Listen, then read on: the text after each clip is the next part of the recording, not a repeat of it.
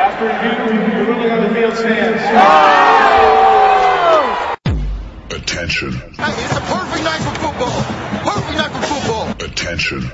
Das sind die Sofa Quarterbacks mit der Sportradio 360.de Extravaganza zur National Football League. Overtime nicht ausgeschlossen, aber garantiert vier Quarter mit exzellentem Passspiel, bemerkenswerten Rushes und roten Flaggen, die unsere Special Team Coaches den Umpires entgegenschleudern.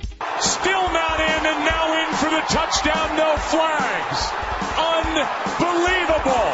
Und hier ist der Mann, der Tim Thibault persönlich die Beichte abnimmt. Nicolas Martin. Let's go. We gotta go to work.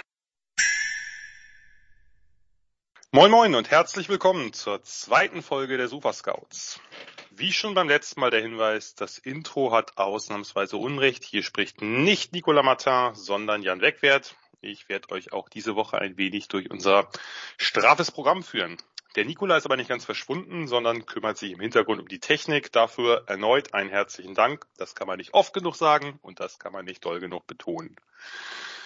Wie bereits in der letzten Folge angekündigt, werde ich diese Saison nicht in jeder Folge Christian Schimmel neben mir haben. Denn der hat ja seinen eigenen Draft-Podcast, den er bespielen muss. Naja, und zu viel Wiederholungen werden ja auch ein bisschen langweilig, zumindest auf Dauer. Und daher habe ich heute einen Gast, auf den ich selbst schon sehr gespannt bin und der bisher im Sportwelle 63 Universum noch nicht aufgetreten ist. Wir sprechen also von einer Premiere. Und zwar freue ich mich sehr, Lorenz Leinweber hier begrüßen zu dürfen. Lorenz ist in der Tat professioneller Scout, unter anderem Lead Senior Scout bei der NFL Draft Bible. Er hat bei Sports Illustrated seine eigene Draft-Rubrik The Scouting Lens und seit neuestem ist er auch Scouting Consultant von einem der vielen Auswahlspiele nach der Saison, dem NFLPA Collegiate Bowl. Das ist natürlich jetzt eine kleine Auswahl seiner Draft-Tätigkeiten, aber ich möchte die Vorstellung nicht ausufern lassen. Außerdem kann er uns das alles viel, viel besser selbst berichten. Moin Lorenz, schön, dass du da bist. Ja, moin, ich freue mich sehr. Äh, danke, dass ich hier mein Debüt bei euch geben darf. Ja, ein Debüt eines Hochkaräters. magst du, magst du uns denn vielleicht äh, vorab mal ganz kurz von deinen Tätigkeiten berichten, damit die Hörerschaft ein wenig Einblick bekommt, was du so in den Monaten vor der Draft und meinetwegen auch sonst so treibst? Du warst ja nicht nur beim Collegiate Bowl, sondern wenn ich mich richtig erinnere, auch beim Senior Bowl im wunderschönen, aber dieses Mal ein bisschen verregneten Mobile, Alabama vor Ort. Ja, äh, wunderschön ist auf jeden Fall Ansichtssache bei in, in, in Mobile, Alabama. Aber ich, ja genau, also ich war, äh, fangen wir mal damit an, genau. Ähm, ich habe im, wann war das, im Herbst, ähm, habe ich die Chance bekommen, ähm, mich als Scout beim NFLPA Collegiate Bowl einzubringen. Ähm, hatte mich da beworben, da mir der, äh, der Chef des Scouting Staffs, nenne ich das einfach mal, äh, mal seine Nummer gegeben hatte und nachdem ich den lang genug genervt hatte, äh, so ungefähr meinte er dann auch, ja, okay, äh, kannst du machen, habe dann für die ähm, viele ja, Film äh, Evaluations, Bewertungen gemacht, was ich auch für ähm, die NFL Draft Bible auf Sports Illustrated Tour. Ähm, das Ganze ist auf Englisch, deswegen sage ich jetzt schon mal vorab, wenn hier ein bisschen viel Englisch dabei ist, tut's mir leid, aber normal äh, sind meine ist, ist, ist mein, mein Draft-Content eben auch eher auf Englisch. Aber ja, genau, durfte dann für den NFLPA Collegiate Bowl einige Schulen, alle Senior ähm, bewerten. Und, und also, also alle Spieler, die für das ähm, All-Star-Game in, in Frage gekommen wären und bin dann dort gewesen, war wunderschön in LA im Rose Bowl ähm, Stadium. Fantastisch. Ja, war wirklich toll und ähm, war danach dann noch, weil es gerade gepasst hat und weil ich jetzt nicht wegen einer Woche mich so lange im Flieger sitzen wollte ähm, und sowieso gerne schon immer mal zum Senior Bowl wollte, ähm, war ich dann nochmal in Mobile, Alabama, äh, was auch außer dem Wetter äh, eine ganz, ganz tolle Erfahrung war und denke ich auch für jeden, also auch wenn man jetzt nicht unbedingt selbst, selbst wenn man nur Draft-Fan ist und sich das irgendwann mal angucken möchte und einfach mal die Leute, die man immer aus dem Fernsehen kennt, ob das ähm, NFL-Coaches oder eben auch Leute aus den Medien sind, ähm, sich mal aus der Nähe in einer ja, relativ familiären, ja, familiär vielleicht nicht, aber in einem relativ kleinen Kreis ähm, immer noch wahrscheinlich kleiner als bei der Combine oder so, die ganzen Leute mal sehen möchte, kann ich das auch nur weiterempfehlen, da mal hinzugehen, zu fahren, fliegen für uns. Du auf jeden Fall ganz dicker Neid. Also ich habe das immer schon mal überlegt, das wäre wahnsinnig cool, mal sowas live auch dem beizuwohnen und dann wirklich sich auch vor Ort Notizen zu machen und nicht immer auf die Fernsehbilder angewiesen zu sein und überhaupt diese ganze Stimmung mal zu nehmen. Aber das ist natürlich für uns Normalsterbliche jetzt nicht so einfach möglich. Äh, von daher wirklich äh, ja cool, dass du das gemacht hast. Hast du irgendeine, hast du vielleicht irgendeine besonders eindrückliche Begebenheit? Fällt dir da was ein oder ist es eigentlich das ganze Setting, das ganze Surrounding, was da so äh, das besondere Flair entfaltet? Ähm, eine, ich glaube, das war der Dienstag, sind wir nach dem Training ähm, zum, oh Mann, jetzt, jetzt fällt mir der, der Name nicht mehr ein. Ah, Wetzels. Wetzels oder Wenzels ist ein ganz be bekanntes Fischrestaurant in, in Mobile, Alabama. Und ähm, saßen dann da mit ein paar Kumpels hier auch einigen von, von Draft Bible, aber auch anderen und haben da unseren frittierten Fisch gegessen, weil im Süden der Vereinigten Staaten, ich weiß nicht, wer schon mal da war, aber wenn es halt nicht frittiert ist, äh, if, if, if it ain't fried, it ain't food, ist da so ein bisschen der definitiv ähm, das Motto. Jedenfalls kam dann irgendwann der gesamte ähm, von den Indianapolis Colts, der gesamte Scouting-Staff an und direkt neben uns hat sich dann unter anderem auch noch Coach äh, Ed Orgeron, der auch vorher reinkam. Ähm, wow. Hat sich dann auch noch Chris Ballard und seine Crew äh, dahingesetzt, wo ich dann ähm, äh, darüber da, dass ich den einen Scout von denen kannte, die noch ein bisschen am Essen gestört habe. Äh, und mich auch kurz vorgestellt habe. Aber ja, das, das, das sind so die Dinge, also ab, ab, abgesehen davon, dass man dann einfach über die Straße läuft und da Daniel Jeremiah ist oder so, ähm, die so, ja, ähm, coole Eindrücke sind als Draft-Nerd, der ich ja auch einfach bin, ähm, war das schon, war das schon toll. Ja, definitiv. Äh, sehr nice. Das heißt, du könntest uns jetzt auch aus allererster Hand von äh, Coach O's Whisky-Stimme berichten, ja? Weil die wird hier ab und zu im Podcast das ein oder andere Mal schon ist die Thema gewesen und du könntest jetzt sozusagen äh, deine Live-Eindrücke schildern. Ja, genau. Also es ist tatsächlich genau wie im Fernsehen. Äh, der verstellt seine Stimme jetzt nicht nur nur für die Kameras. Ähm, es ist auf jeden Fall legit seine seine Stimme. Und ähm, ja, Coach O ist auch echt ein, echt ein netter Kerl. So. Also wir haben den jetzt vielleicht fünf Minuten mit ihm geredet, aber ähm, ja, war jetzt überhaupt nicht abgehoben oder sonst irgendwas. Der hat da auch seinen Fisch gegessen und sein Bier getrunken und hat sich gefreut irgendwie, dass wir ihn erkannt haben und mit ihm reden wollten und so weiter und so fort. Also ja, ähm, und, und was, was mir bei Coach O auch aufgefallen ist, ich glaube, der hat jeden Tag äh, vier oder fünf Mal sein T-Shirt gewechselt. Das ist noch was, was ähm, ja weiß nicht, ob das beeindruckend war, aber ähm, also jedes Mal, wenn man den gesehen hat, eine halbe Stunde später hat er irgendwie was anderes an. Ähm, ich weiß jetzt nicht, warum das so war. Vielleicht war es den einen Tag, weil es geregnet hat, aber es war auch eigentlich an den trockenen Tagen so. Vielleicht trockene, aber schwüle Tage. Ja, naja. genau. Ja, also man kann sich schon vorstellen, dass der gute äh, Ed Orgeron ein bisschen down to earth ist und solche Läden besucht und da sich wahrscheinlich auch ganz gut integrieren kann. Man muss ihn jetzt vielleicht nicht unbedingt zu politischen Gegebenheiten fragen, aber so ein Treffen in so einem Laden, das ist bestimmt ganz nett. So weit sind wir nicht gekommen. Ähm, das ist vielleicht auch besser so. Genau. Ja, das vielleicht als kurzer Eindruck vorweg. Vielleicht werden wir im Laufe dieses Podcasts noch einmal darauf kommen, auf deine Erfahrungen, die du vor Ort irgendwo gesammelt hast. Vielleicht auch nicht, vielleicht auch später nochmal, wer weiß. Äh, ist ja alles nicht gesagt.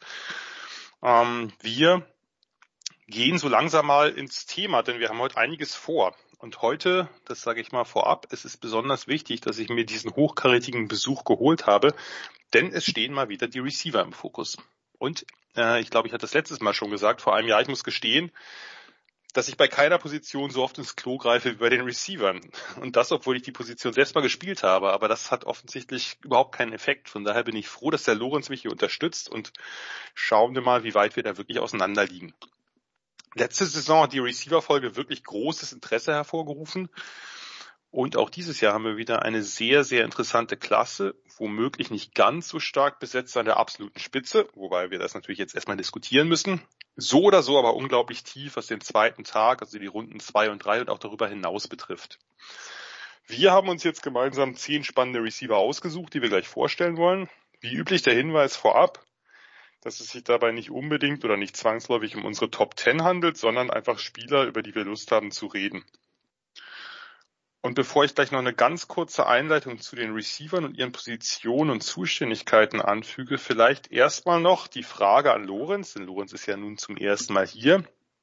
Ähm, ja, wie wirst du uns denn gleich dein Scouting, deine Einschätzungen, deine Grades vorstellen? Wir haben das ja bewusst in diesem Format nicht vereinheitlicht, einfach um euch, also den, äh, den Hörerinnen und Hörern, auch die verschiedenen Perspektiven und Herangehensweisen ein bisschen näher zu bringen. Wie wirst du das denn gleich handhaben, Lorenz? Ja, also um, um mal auf meine, ja, ich nenne es mal Philosophie ähm, im Scouting einzugehen. Also ich bin jemand, der in Sachen, also für, für, für mich ist der, der Gamefilm oder das Video oder wie man es nennen will, das A und O. Also da fängt für mich jede ähm, Evaluation an und da hört auch jede wieder auf. Ich, ich versuche immer ähm, sämtliche, ob das jetzt Testing oder Gewicht oder alle möglichen, ja, ich nenne es mal Daten, ähm, Produktion ähm, einzuordnen und wieder zurück zum, zum Film zu führen. Also ähm, ich weiß nicht, es wird vielleicht Leute geben, die mich so als, als Anti-Analytics vielleicht beschreiben, aber wenn es wenn's, wenn's halt für mich im Kontext des Films und der da, äh, darauf hingehenden Übertragbarkeit zum NFL-Spiel ähm, halt keinen keinen Sinn ergibt, dann gibt's äh, ist es durchaus schon so, dass ich da mal vielleicht Takes oder Meinungen habe, die eben ja vielleicht äh, ein bisschen gegen den ähm, Analytics auch der Fantasy Football Community und so gegengehen. Also ich freue mich da auf den ähm, gerne noch auf, auf, auf Diskussionen drüber und das Fass machen wir hier aber nicht auf. Nein, um, um, um, um aber auf meine äh, ähm, Noten äh, oder Benotungen nochmal ganz kurz einzugehen. Also ich finde es einerseits immer schwierig, ähm, jetzt das, das nicht unbedingt für ein Team zu machen. Ähm, weil ich, ich, ich finde, es gibt vielleicht Receiver, werden, werden wir jetzt noch vielleicht nachher bei bestimmten Beispielen drauf eingehen, für die habe ich dann halt eine Zweitrundenbenotung, aber für manche Teams wäre es dann halt, was weiß ich, eine dritte oder eine erste Rundenbenotung. Ähm, was dabei mit, mit einfließt, ist genau wieder, äh, was ich eben meinte, die Übertragbarkeit, also das, das Spiel im, im Englischen heißt das ja die, die, die Translation des, des College-Spiels in, in die NFL, äh, in welche Rolle sich den Receiver ausfüllen ähm, und welchen, wie, wie wertvoll kann er für eine Offense sein. Ähm, und daher kommt dann eben auch meine, äh, meine Einschätzung in, in, in welcher Runde ich den nehmen würde. Ich denke mal, wir gehen dann ja gleich mit über zehn konkreten Beispielen nochmal darauf ein, aber soweit vorab von mir, äh, wie so mein Prozess dahinter ist.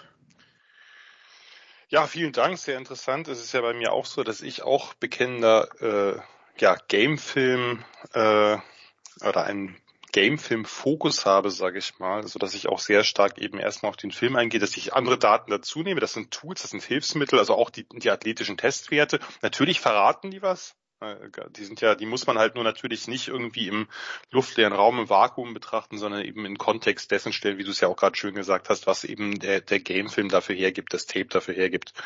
Und ganz klar, der andere Punkt, den du angesprochen hast, natürlich müssen wir hier irgendwie, sind diese Rundengrades immer ein bisschen im Vakuum, das lässt sich nicht vermeiden, weil die natürlich einfacher wären, wenn ich jetzt GM eines Teams wäre oder zumindest so tun würde, als ob ich GM eines Teams wäre, dann würden die natürlich sich sukzessive ein bisschen verändern ähm, die einen ein bisschen höher, die anderen ein bisschen niedriger, dann kommen natürlich auch, das ist ganz klar, muss man auch immer bedenken, natürlich äh, kommt dann natürlich auch noch äh, die Salary Cap dazu, die Teamstruktur, dass ich weiß, wenn ich jetzt vielleicht auf irgendeiner Position äh, mich an zwei Spieler langfristig gebunden habe, die ich auch nicht so ganz billig jetzt einfach abstoßen kann, dass das jetzt nicht unbedingt eine Position ist, wenn ich jetzt, was weiß ich, in der ersten oder zweiten Runde zwei oder drei eher gleichwertige Spieler auf dem Board habe, dass ich dann vielleicht natürlich auch Positionseinschätzungen treffe nach Roster, nicht nur nach Positional Value oder ähnlichem. Gut, wir werden das weiter vertiefen. Wie gesagt, wir haben ein bisschen was vor uns. Das, was ich jetzt noch vielleicht vorab schicken will, ist, ähm, das ist bei den Receivern nun mal ganz wichtig, weil Receiver ist nicht gleich Receiver. Ähm, wir, das ist nicht nur scheme-abhängig, sondern eben auch positionsabhängig innerhalb der Position Receiver, also wenn man so will, subpositionsabhängig. Äh, ich muss jetzt kurz ein bisschen Soziologendeutsch hier einführen. Ähm, und da wir gleich auch ein bisschen über diese Position reden wollen, stelle ich einfach mal ganz kurz und ganz grob, es ist wirklich sehr verkürzt, äh, eben diese drei großen Receiver-Positionen und ihre ungefähren Verantwortlichkeiten vor. Wir haben, also man unterscheidet gemeinhin zwischen X-Receiver, also X-Receiver, Z-Receiver, also Z-Receiver und Slot-Receiver. Der X-Receiver ist ein Outside-Receiver, der direkt an der Line of Scrimmage steht, meist weit weg von der O-Line, früher auch oft als Split-End bezeichnet. Und weil der X-Receiver eben an der Line of Scrimmage steht, kann er vom gegnerischen Cornerback besonders gut in Press Coverage genommen werden. Also der kann ihm direkt gegenüberstehen, der kann sein Release sofort, also ein Release in seine Route, also die ersten Schritte kann er sofort stören. Ja, weil der eben direkt an der Line of Scrimmage steht, kann der nicht ein oder zwei Yards Anlauf nehmen, in Anführungsstrichen, sondern muss sich sofort direkt mit seinem Gegenspieler rumschlagen. Das heißt, diese X-Receiver sind meistens ein bisschen größer, ein bisschen physischer, um sich mit dem Snap, aber auch dann auf der Route äh, gegen enge Coverage erwehren zu können. Und wenn man als X-Receiver nicht über diese entsprechende Größe verfügt, dann muss man herausragende Foot Quickness haben, also Fuß, eine ganz schnelle Fußarbeit oder ausgefeilte Release-Techniken, um den Gegner im direkten Duell eben schnell abschütteln zu können. Dieser X-Receiver, der wird selten in, in Pre-Snap-Motion geschickt. Das geht eben nicht, weil er eben allein oft auf einer Seite an der Anspiellinie steht. Das heißt, er kann sich auch auf dem Weg jetzt seltener Vorteile erspielen. Äh, ja, der Z-Receiver, der Z-Receiver steht oftmals auf der Seite des Tidans oder eben äh, ähm, neben dem X-Receiver meist ein Yard hinter der Anspiellinie, da eben ja nur der äußerste Spieler an der Line of Scrimmage eligible ist, Pässe zu fangen. Der wurde früher auch als Flanker bezeichnet. Der Z muss halt nicht unbedingt so groß und physisch sein wie der X. Oft ein bisschen wendiger, ein bisschen agiler, hat aufgrund seiner Positionierung ein bisschen ab von der Line of Scrimmage eben einen leichteren Release, kann einfacher in Motion gesetzt werden, was ihm eben zusätzlich zu, ja, beim Beginn der Route helfen kann. Der Slot Receiver äh, ist quasi, das sind diese inneren Receiver, oft diese kleinen, wendigen Typen, steht oft nah an der O-Line, kann ebenfalls gut durch Motion bewegt werden. Slot Receiver werden seltener auf tiefe Routen geschickt, sind eher so diese Chain Mover, also sollen First Downs besorgen. Klassisch eben so kleine, wendige Spieler mit Schnellrichtungswechseln, die dann oft gegen Linebacker, Safeties oder ein Nickelback spielen müssen und dann vielleicht einen kleinen Vorteil haben auf der Route. Ein weiterer Vorteil ist, dass äh, innen vielleicht auch häufiger, dass sie eben auf Zone Coverage treffen, äh, in der sie eben die Lücken fin äh, finden müssen. In den letzten Jahren hat sich eine zweite Variante Slot Receiver entwickelt, der sogenannte Big Slot. Also große physische Spieler, die ganz anders aussehen als die klassischen Slot Receiver. Das sind Spieler, die präzise Routen laufen können, die über sichere Hände verfügen, aber vielleicht sich nicht ganz so gut gegen Press Coverage erwehren können, um als Ex-Receiver außen eingesetzt zu werden. Das sind natürlich Spieler, die aufgrund ihrer Größe, aufgrund ihrer Masse gegenüber den, den Slot-Cornerbacks, den Nickelbacks oft einfach einen, ja, einen Vorteil haben, einen physischen Vorteil haben. Ja, das sind natürlich jetzt nur sehr grobe Zuständigkeiten, die in der Realität verschwimmen. Also jeder Receiver wird auch mal auf eine der anderen Positionen verschoben. Es gibt Positionen äh, oder Formationen mit drei Receivern auf einer Seite und ähnliches. Nur grundsätzlich geben diese Bezeichnungen immer so einen ungefähren Ansatzpunkt. Ne? Welcher Typ voraussichtlich auf welcher Position eingesetzt werden wird, beziehungsweise wo welcher Typ voraussichtlich am ehesten seine Stärken hat. Das vielleicht kurz vorweg. Magst du noch ein, zwei Sätze hinzufügen oder fandst du das einigermaßen prägnant? Ja, ne, sehr gut. Also dem habe ich nichts hinzuzufügen. Ähm, wunderbar, da ich das auch oft benutzen werde, das äh, X, Z und, und Slot in dieser, in dieser Folge, äh, war das eine sehr gute Erklärung. Gut, ich hoffe, dass das zumindest im, im Groben klar geworden ist, worum es geht. Apropos, worum es geht, nun geht's los. Äh, und wie ihr es gewohnt seid, rückwärts alphabetisch. Wir haben zehn Receiver. Äh, und äh, da die Klasse so tief ist, äh, werden wir eben, wie gesagt, vier weitere am Ende noch kurz erwähnen, die wir ebenfalls für spannend halten. Ich werde jetzt jedes Mal die Kurzvorstellungen übernehmen und die Scouting-Notizen dann äh, laufen natürlich abwechselnd ab. Das heißt, äh, dann wird gleich äh, Lorenz beginnen. Bist du soweit bereit? Jawohl. Gut, dann legen wir los, äh, rückwärts alphabetisch. Äh, wir fangen beim Buchstaben W an und sprechen gleich über einen der ja bekannteren Receiver, äh, der designierten oder vermeintlichen Top, Prospects. Die Rede ist von Garrett Wilson von Ohio State, ein Junior. Äh, kurz die Daten. 6'0", 32er Arme, also äh, jetzt eher schmal gebaut, lange Arme, hat eine sehr schnelle 40 gelaufen mit 4,38, einen guten Vertical mit 36 hingelegt. Garrett Wilson ist ein Five-Star-Recruit, also einer der Top-Recruits, ursprünglich aus Ohio, ist dann aber in Texas aufgewachsen, hat sich dann für seine eigentliche Heimat entschieden, ist zurück nach Columbus äh, zu Ohio State. Ähm, ja, als Freshman 2019 ja einen gewissen Impact gehabt bei den Buckeyes als dritter und vierter Receiver in der Rotation. Zu der Zeit sind die ja noch viel, viel rotiert mit ihren Receivern oder haben die viel getauscht. Dann war er zwei Jahre lang, also 20 und 21, einer der besten Receiver der Big Ten und auch des Landes. Stetige Steigerung. Letzte Saison dann mit über 1000 Yards und 12 Touchdowns, trotz mächtiger Konkurrenz im eigenen Stall, ein Second Team All-American geworden und hat sich dann, ja, wenig überraschend für den Sprung in die Draft entschieden. Dann, äh, ja, leg mal los. Was sind so die Sachen, die dir aufgefallen sind? Ob du mit Stärken und Schwächen hintereinander beginnst oder den Spieler so quasi holistisch vorstellst, das äh, ist natürlich auch ganz dir überlassen. Ja, genau. Also Garrett Wilson, wie du schon sagst, kommt aus dieser Ohio State Offense, in der man einmal äh, in den letzten zwei Jahren, in der er wirklich ähm, eben auch produktiv war, äh, einmal natürlich sehr gute Quarterbacks hatte, einmal mit ähm, CJ Stroud und dann natürlich mit Justin Fields, also zumindest im College-Level natürlich absolut ähm, starke Quarterbacks, je nachdem, was jetzt die Meinung von jedem ähm, zu Justin Fields ist. Also er hatte da wirklich, also er, er, er ist keiner gewesen, der jetzt, da wird es nachher noch andere Receiver geben, die, die, die so die, die einzige Option waren. Aber er war natürlich trotzdem produktiv, wie du es schon sagst als Spielertyp ist er mit seinen 183 Pfund einer, der, finde ich, als, als Route Runner mit seiner, über seine Flexibilität kommt. Also da sieht man die, die, seine Knie, seine Knöchel, die, die, die, die Füße, das, Footwork, das ist bei ihm, ähm, ja, e extrem stark. Ähm, er ist jemand, der als, als, als Route Runner eben, ähm, gegen, gegen Man Coverage, ähm, relativ, ja, ich, ich will nicht sagen einfach, aber so, so, so einfach, wie man es eigentlich im College Football sieht, ähm, separieren kann.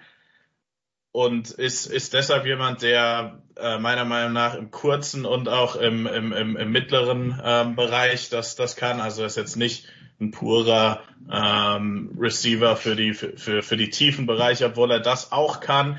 Ähm, ich weiß jetzt nicht, ob ich die 4-3-8er vor dir im Film gesehen habe, aber er war trotzdem, hatte trotzdem gute Geschwindigkeit, war jetzt nicht großartig, aber eben gut genug, um auch immer wieder mit seiner Geschwindigkeit, mit seiner Explosivität auch die, ähm, die, die, die Abstände, die er sich zu Cornerbacks erarbeitet hat, ähm, zu behalten. Ähm, ist jemand, der auch in Contested Catch ähm, Situationen, also wenn er eben, ob das jetzt gegen Zone war oder ob dann ein Safety dabei war oder ob er jetzt eben ähm, keinen Abstand zum Cornerback kreieren konnte, auch öfter mal in der Luft ähm, den, den Ball gewonnen hat. Auch die eher längeren Arme, wie du schon sagst, tragen da auch zu, zu einem, zu einem etwas größeren Catch Radius bei, obwohl das jetzt nicht ähm, sein, eben, eben das, das ist, worüber er sein Spiel definiert. Also für Garrett Wilson ist es wirklich so, dass, dass, dass, dass er über seine, ähm, über sein Route Running kommt. Die Fragen und um, um, um so ein bisschen in die Negativen einzugehen, also die Frage ist natürlich, wenn er jetzt wirklich mal konstant gegen, gegen ähm, Press Coverage spielen muss, kann er da gegen physische Cornerbacks in der NFL bestehen, weil es ist immer noch mal ein Unterschied, ähm, ob man das jetzt im College Football macht oder in der NFL. Ich finde aber, er ist so jemand, vielleicht vergleichbar mit einem Jerry Judy, mit einem Devonta Smith aus letzteren Jahren, die einfach so flink und so schnell sind äh, auf der Receiver-Position, dass sie eben ähm, bei den Releases mit ihren, mit, mit, mit ihrem Footwork gewinnen. Ähm, noch ein, noch, noch was, was gegen ihn spricht, ist eben die, die, dass er nicht der größte ist, ähm, nochmal 183 ähm, Pfund, Und er ist eben kein besonders guter Run-Blocker. Dann kommt natürlich auch die Frage auf, wie sieht das mit Special Teams aus, wenn man da reingehen will. Aber Garrett Wilson ist unterm Strich für mich einer, der, denke ich mal, als früher äh, Starter ähm, in seiner Rookie-Saison als Z-Typ oder auch in der Slot, ähm, je nachdem, wie man es braucht. Ich würde ihn tatsächlich ähm, als Z präferieren. Ähm, ja, da, da früh ähm, spielen kann und deswegen auch nicht unbedingt darauf angewiesen ist, als, als Special Teamer da ja die, die, die ich nenne es jetzt mal die Drecksarbeit ähm, zu, zu machen. Ja, willst du noch einen, also war das soweit deine Vorstellung? Ah ja, genau. Ähm, komm, die, die Bewertung, hatte ich die? Ähm, Nein, noch nicht.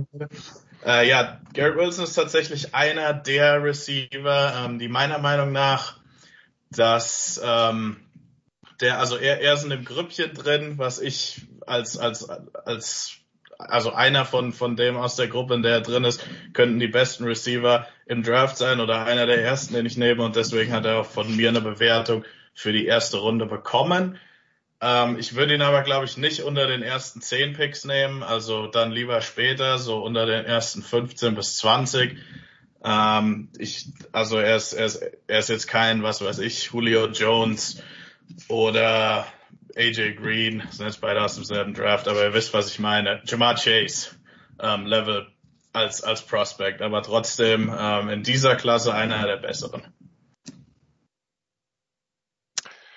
Ja, ähm, der erste Spieler und wir sitzen auf sehr, sehr ähnlichen Bewertungen. Das ist ja fast langweilig. Also den Top Ten Hype habe ich auch nicht ganz. Äh, ich würde ihn auch Mitte der ersten Runde sehen und er ist bei mir auch in der ersten Tier quasi an Receivern, die ich am spannendsten finde. Ich werde jetzt nicht alles wiederholen, was du gesagt hast, vielleicht noch mal ein paar Punkte. Also das, ähm, die Frage, äh, fangen wir mit dem Negativen an, die Frage Verhalten gegen Press. Also er hat ja durchaus ein paar Release-Techniken, auch die Foot Quickness dafür.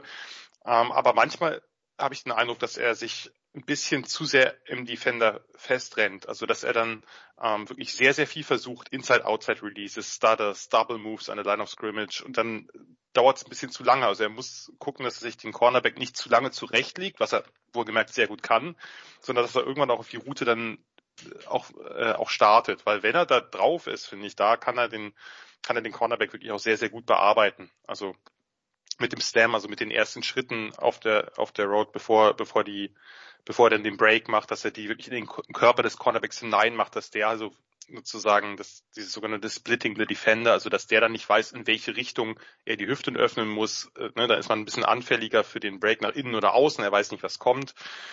Äh, ich finde die das Footwork äh, sehr, sehr stark. Klar, wir hatten, du hast schon drüber gesprochen, diese, die, diese Sprungkraft oder einfach auch diese Body Control bei, bei irgendwelchen ja doch sehr, sehr spektakulären Catches. Also, dass er wirklich auch hohe Bälle trotz seiner nur, in Anführungsstrichen, 6-0 äh, oder knapp, knapp unter 6-0 wirklich spielend, leicht, locker pflückt. Ähm, dass er eben auch, was weiß ich, in der Red Zone gar nicht so schlecht ist Klar, die, die, die Play Strength bei Contested Catches, da muss man ein bisschen gucken, ob er dann wirklich auch gegen physischere Cornerbacks, wenn die jetzt ihm nicht so viel Separation erlauben, dass er da, ähm, dass er da dann eben auch seine Plays macht. Äh, was man vielleicht aber noch erwähnen sollte, auf jeden Fall, ist sein, äh, die Yards After Catch, weil da finde ich, brilliert er ja nochmal, äh, noch sehr, sehr, sehr doll. Also, dass er wirklich extrem elusive ist, eine, jede Menge Moves hat. Ich finde, da ist er wirklich da, äh, vielleicht auch der beste, zumindest der beste dieser Top-Receiver, der beste der Receiver, die man auch außen einsetzen kann. Ähm, der Spin, diese, diese wirklich sehr, sehr plötzlichen Inside-Cuts gegen die Laufrichtung oder gegen den Angle des Defenders. Ähm, manchmal muss er gucken, dass er nicht zu cute wird, aber äh, die Field Vision ist da, die Speed-Variationen mit Verzögerungen, Beschleunigungen sind da, um eben die, die Winkel der Defender zu manipulieren. Dadurch wird er ja auch gern mal eben bei, bei, bei im Run-Game eingesetzt die Balance ist eigentlich da. Also vielleicht nicht die beste Contact Balance, das, das hat mir zumindest ein bisschen gefehlt. Also er ist jetzt nicht jemand, der im Kontakt sehr viel Tackles bricht, aber gut, er ist 183 Pounds. Ne? Wir hatten das die Diskussion ja auch äh, letztes äh, Jahr bei Devonta Smith, ähm, dass natürlich äh, Spieler, die jetzt mit der Masse natürlich physische Limitationen haben. Ich halte ihn auch nicht, also ich halte ihn auch nicht ganz für den Route Runner wie eben, äh, wie eben ein, ein Devonta Smith oder Jerry Judy, aber er ist halt schon einer einfach, der, der wahnsinnig viel mitbringt. Einfach auch Grund dessen, dass er eben aus vielen Situationen, ich sehe es genauso wie du, die 438 40 Time sehe ich nicht, aber er ist schnell zumindest. Vielleicht ist er jetzt auch noch schneller geworden, wer weiß. Ähm, dass das eben, dass das eben was ist, was ihn auch schnell aufs Feld bringen wird. Und ähm, ja, starke Routes, Potenzial zu exzellenten Routes. Ne, das sind natürlich Spieler, die alle noch nicht am Ende ihrer Entwicklung angelangt sind. Die Yards auf der Catch, die Moves in Small Spaces, diese Sprungkraft und Körperkontrolle irgendwie, wenn er dann an der Seitenlinie steht, der gerade als Freshman dieser eine Catch äh, gegen, gegen Clemson, wo er da wirklich über dem Cornerback hängt, quasi in der Luft. Und was ich sehr schön finde, ähm, weil ich, ich ließ allerorten Slot, Slot, Slot, dass du dasselbe Gefühl hast wie ich. Ich würde den erstmal auf Z stellen. Man kann den auch in Slot bewegen. Man kann ja auch, es ist ja jetzt nicht, äh, nicht sklavisch, man kann da ja durchaus auch äh, variabel agieren, aber ich glaube auch, dass er seine, seine größten Stärken da ausspielen kann. Ja, also ich, ich, also für, für, für mich ist auch die, die Z-Rolle einfach nochmal ein bisschen wertvoller äh, für eine mhm. Offense. Ähm, und da ich ihn, wie gesagt, als einen einschätze, der, wie, wie, wie du schon sagst, also er ist jetzt ein guter Route Runner, aber er hat eben die Agilität und die Flexibilität, ein richtig, richtig oder ein, ein sehr guter Route Runner zu werden. Ähm, und des, deswegen kann man, kann man ihn ja trotzdem mal in die Slot stellen und mal auf, ähm, und, und aber eigentlich eben öfter mal auf, auf Z. Ähm, genau, also sehe ich, sehe ich genauso wie du, ja. Was man noch erwähnen sollte für die, die sich jetzt Garrett Wilson angucken wollen, äh, was mir aufgefallen ist, hat jetzt gar nichts mit seinem sportlichen Wert zu tun. Er hat, sagen wir mal, den Manuel Neuer Reklamierarm sehr gerne dabei. Selbst wenn er gut gecovert ist, zeigt er, zeigt er doch das ein oder andere Mal an, dass er eigentlich frei ist, angespielt werden könnte. Das spricht zumindest für sein Selbstbewusstsein, dass er die Bälle dann trotz engerer Coverage trotzdem pflückt. Äh, war nur ein, ein kleiner Titbit beim Scouting von Garrett Wilson. Hast du noch was hinzuzufügen oder soll Also wenn ich, ich, ich würde noch kurz zu den Releases dazu sagen, also manchmal fehlt mir ein bisschen bei ihm in, in, in Sachen Handfighting. Also wie, ja. wie du schon sagst, ich finde, du hast das sehr, sehr gut beschrieben. Ähm, das sind aber alles so Nuancen, die ich denke, die, die man noch zu, zu, zu einem gewissen Punkt und, und, und zu, zu einem gewissen ähm, etwas auch noch in der NFL erlernen kann. Also nicht, nicht, nicht, dass er da jetzt der allerbeste Handfighter ähm, wird und und so, aber ja, also das, das, das sind Dinge, auf die ich jetzt nicht auch, auch, auch nicht zu lang rumreiten will. Aber das wäre auch was, was ich eben gerne sehen würde, was man auch im Training Camp, denke ich mal, erlernen kann, was ihm dann auch helfen wird, ähm, noch, noch, noch ein bisschen bei seinen Releases. Das, das denke ich auch. Man muss natürlich auch dazu sagen, dass die diese Top-Receiver von Ohio State jetzt in, je nachdem, wo sie dann aufgestellt worden sind, Garrett Wilson ist ja auch umhergeschoben worden, jetzt natürlich über das gesamte Feld betrachtet nicht sehr viel Press gesehen haben. Ne? Weil wenn du drei so eine Typen hast ja. und dann hast du irgendwelche drei Cornerbacks von irgendeinem mittelmäßigen College-Team, die werden ja natürlich lebendig verbrannt, wenn die ihm nicht ein bisschen Kuschen geben, ein bisschen aufstehen oder so und spielen. Von daher, da wird sicherlich auch, das sind so Sachen, da denke ich auch, da, da braucht es technisches Refinement, dass er eben auch äh, mit den Händen geht, da hast du recht, das tut er zu wenig. Wenn er dann, wenn er dann Press sieht, das löst er mit den Füßen, das löst er mit den Hüften. Aber das, äh, denke ich, ist durchaus drin. Natürlich muss äh, auch ein Garrett Wilson, auch ein Spieler, den wir so hoch einschätzen, eben natürlich noch eine ganze Menge dazu lernen, dann um in der NFL auch sein komplettes Potenzial entfalten zu können. Wollen wir zum nächsten Spieler kommen? Ja, gerne. Wir, wir bleiben bei den ersten drei Buchstaben des Nachnamens und kommen zu einem anderen Spieler, der ja äh, auch Ohio State Wurzeln hat, aber dort seine College-Karriere nicht beendet hat. Die Rede ist von Jameson Williams von Alabama. Ein Junior, 6'1,5, 179, Arme 32 Achtel, also auch eher große Arme, äh, normal große Hände, hat keine Testwerte gehabt, ähm, da er sich im National Championship Game einen Kreuzbandriss zugezogen hat. Jameson Williams, ein Four-Star-Receiver aus Missouri, entschied sich für Ohio State, ähm, ja, kam dort in seinen ersten beiden Jahren nicht wie gewünscht zum Zug. Ich habe es ja gerade schon angedeutet, eine krasse Rotation von sehr vielen, sehr talentierten Receivern, war halt ein Key Backup, aber hat nicht sehr viele Pässe gesehen und als abzusehen war, dass das auch 2021 nicht anders sein würde. Äh, er war designiert die Nummer vier hinter Garrett Wilson, hinter Chris Olave, über den wir gleich noch reden, und hinter Jackson Smith und Jigba, ähm, über den wir im nächsten Jahr wahrscheinlich reden werden. Entschied er sich zum Transfer nach äh, Alabama. Äh, jetzt nicht das kleinste und äh, äh, räudigste College der Welt ist, sportlich betrachtet. Ähm, denn da sind ja gerade die vier Top-Receiver der letzten Jahre weg gewesen. Naja, und wie es dann so ist, Jameson Williams ist da komplett explodiert. Äh, 1000, über 1500 Yards, 15 Touchdowns, wirklich einer der absoluten Receiver-Superstars der letzten Saison. First Team All-American, Biletnikov Award Finalist, also für den besten Receiver des Landes. Ähm, ja, von der Nummer 4 auf Ohio States Depth Chart, was natürlich auch was über das Talent bei Ohio State aussagt, zum wichtigsten Receiver des besten Programms des letzten Jahrzehnts. Also ich denke, eine ganz gute Entscheidung gewesen, die Jameson Williams da getroffen hat.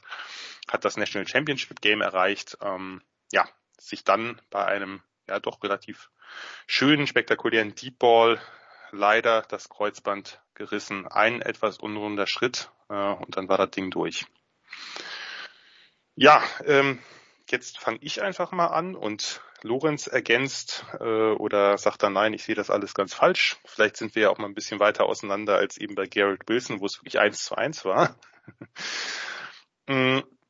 Ja, Jameson Williams, ein großer, dürrer Receiver äh, mit absolutem Weltklasse-Speed. Ne, das ist natürlich das Erste, was bei ihm, äh, was bei ihm auffällig ist. Das ist halt, äh, ja, wenn man so will, ein 4-2er-Speed bei der Combine, der schlägt also diese ganzen äh, 4-3er, die wir da gesehen haben.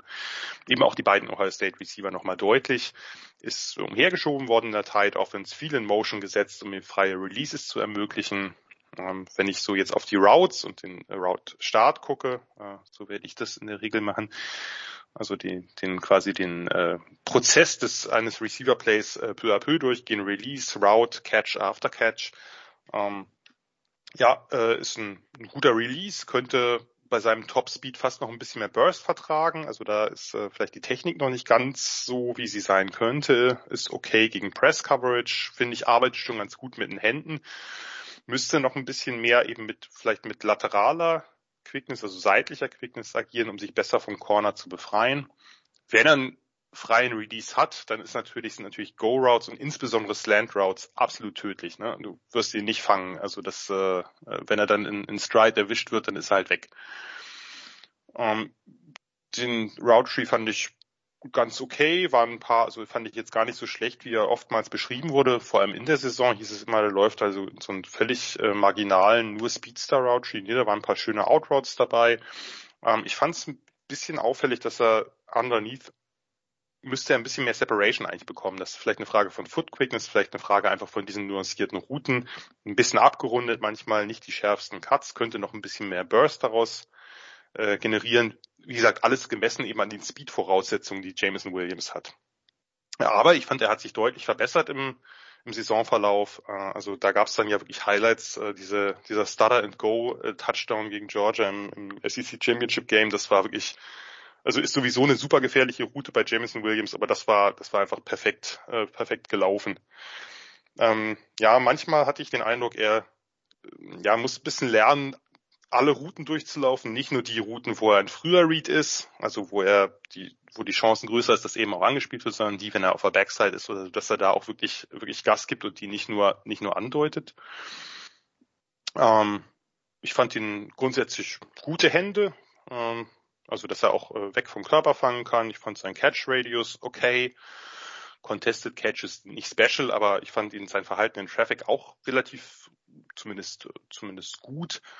Ähm, klar, denn Aftercatch sind natürlich seine großen Stärken. Ja, also mit, mit Ball in der Hand ein absoluter Big Play, äh, Big Play Threat. Ähm, ein Angle Eraser für Safeties, wenn die irgendwie, also wenn die versuchen irgendwie da an ihn ranzukommen, der kann die einfach umlaufen.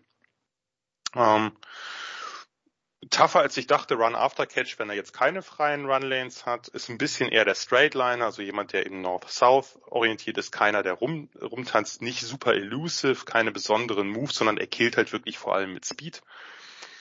Kann man super einsetzen bei Design Touches, ne, also dass man ihm Jet Sweeps, End-Arounds, Swing Passes oder ähnliches gibt, Receiver Screens.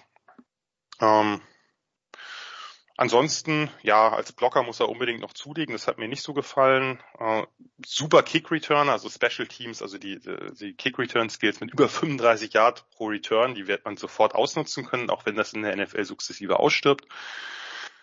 Ja, äh, Fragezeichen sind noch, also ich habe ja ein paar schon genannt.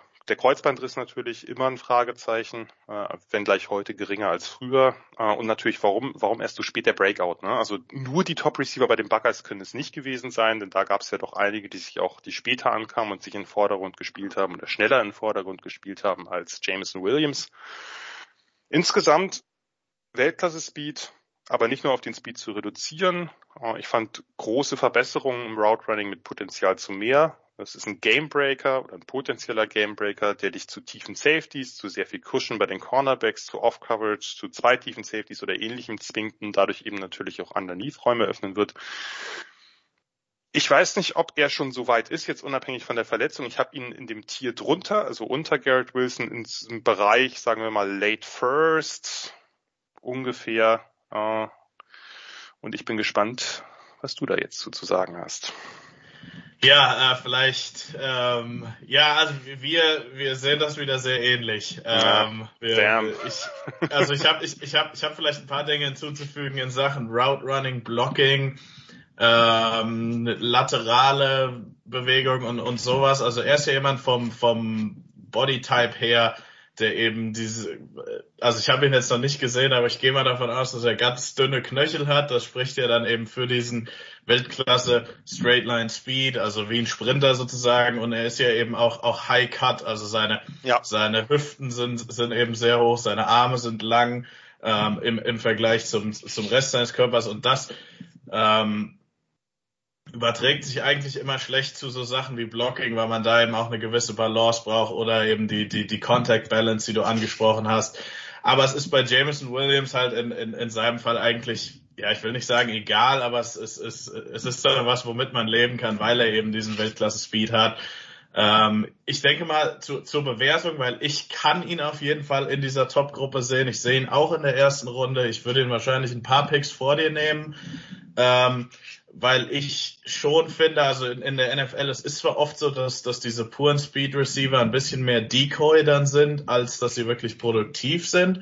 Ist jetzt nicht bei allen so, aber es ist bei vielen so, aber das, was er eben machen wird, um Räume für andere Receiver zu öffnen, also nur, nur, nur mal angenommen, du schickst den Jameson Williams auf ähm, 80 Prozent seiner Routes vertikal, ähm, wie, wie, wie viele Safeties und wie, wie viel sich die Defense eben schon auf ihn einschießen äh, muss, ist für bestimmte Offenses sehr, sehr wichtig. Und, und da kann ich auch wirklich sehen, dass bestimmte Teams ihn als den besten Receiver im Draft sehen wie gesagt, ich, ich, ich weiß jetzt nicht, wie, äh, wie das mit dem Kreuzbandriss aussieht. Das sind natürlich so, so, so ein paar Fragezeichen. Ich weiß jetzt auch nicht, äh, was jetzt bei Ohio State der genaue Grund war. Da habe hab ich einfach ähm, auch nicht so den, den Access dann irgendwann mehr, ähm, dass man sich mit jedem Prospect und mit den Coaches da hinsetzen kann und das besprechen kann, was ja eben die NFL-Teams tun.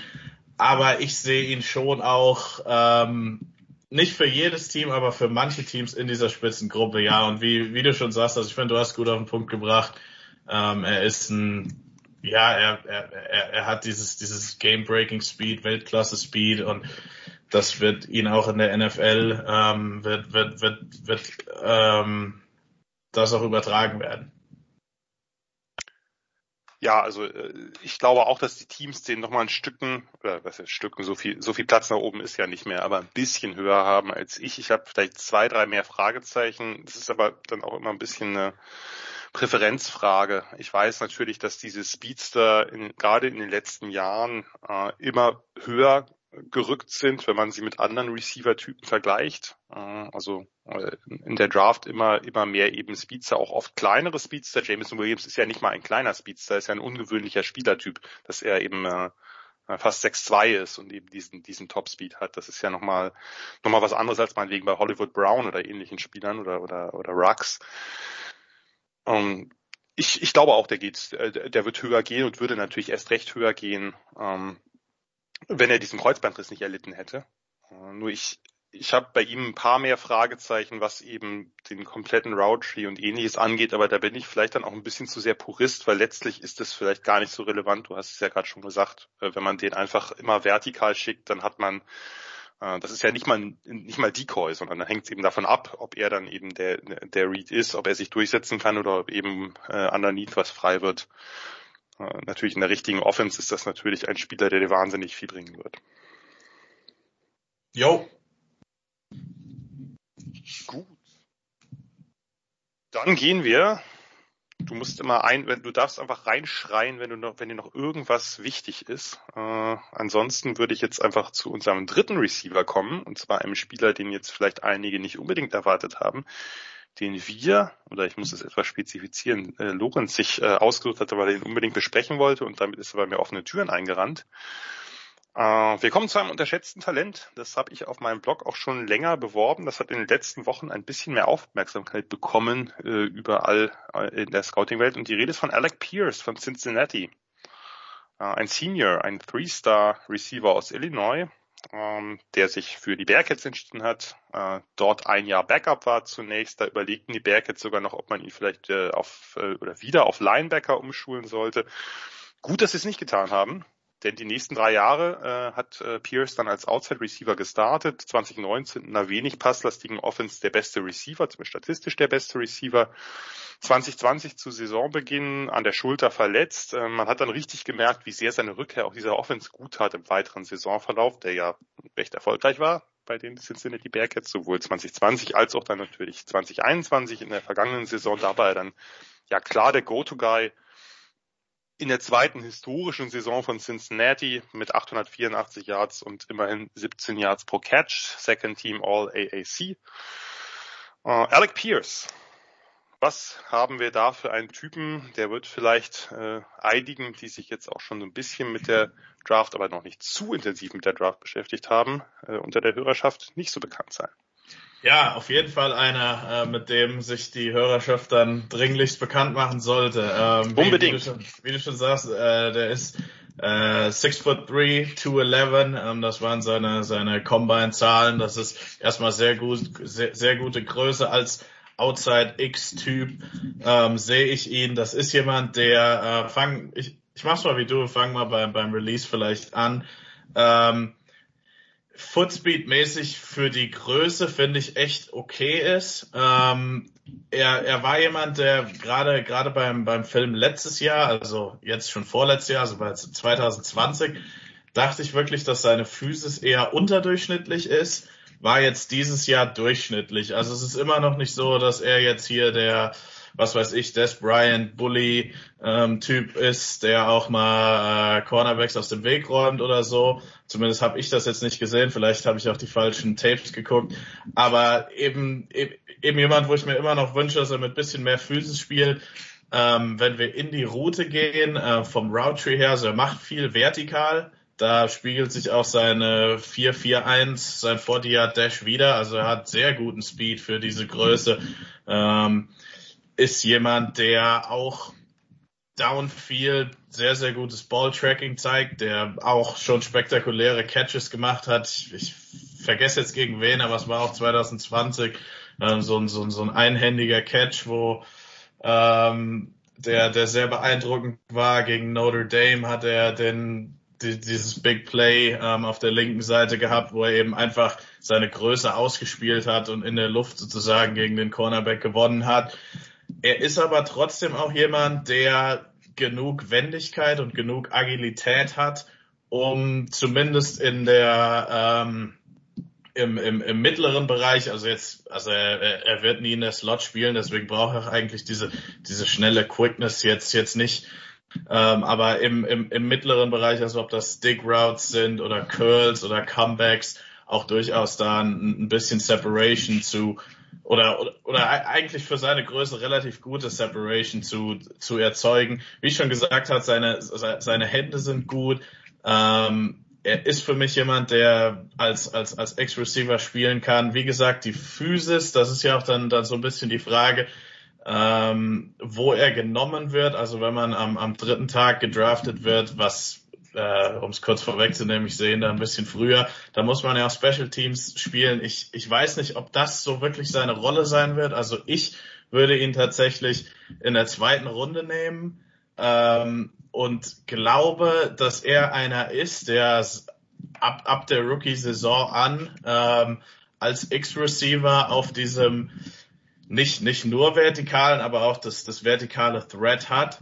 Ähm, dann aber auch, wie ich schon gesagt habe, mit Dick Routes, mit ähm, Curls, Comebacks, die diese Art von Route in der ähm, in der Intermediate Area gewinnen kann und eben auch die starken Hände und die die ähm, Körperkontrolle in der Luft hat, um diese spektakulären Catches, um auch mal in der Luft gegen den Cornerback zu gewinnen.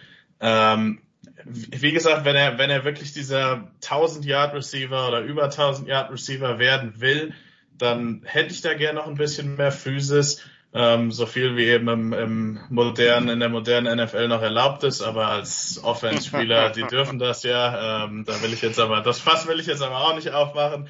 Doch, würde bitte, nein. ähm, äh, würde da gerne noch ein bisschen mehr sehen, denke aber, ja, also wie du schon sagst, äh, Alec Pierce ist einer der durchaus so vom, vom Konsens echt arg underrated ist, äh, den ich immer noch teilweise in der vierten Runde sehe, äh, bei manchen Leuten im Ranking und ich habe ihn viel früher, also wie gesagt, zweite Runde.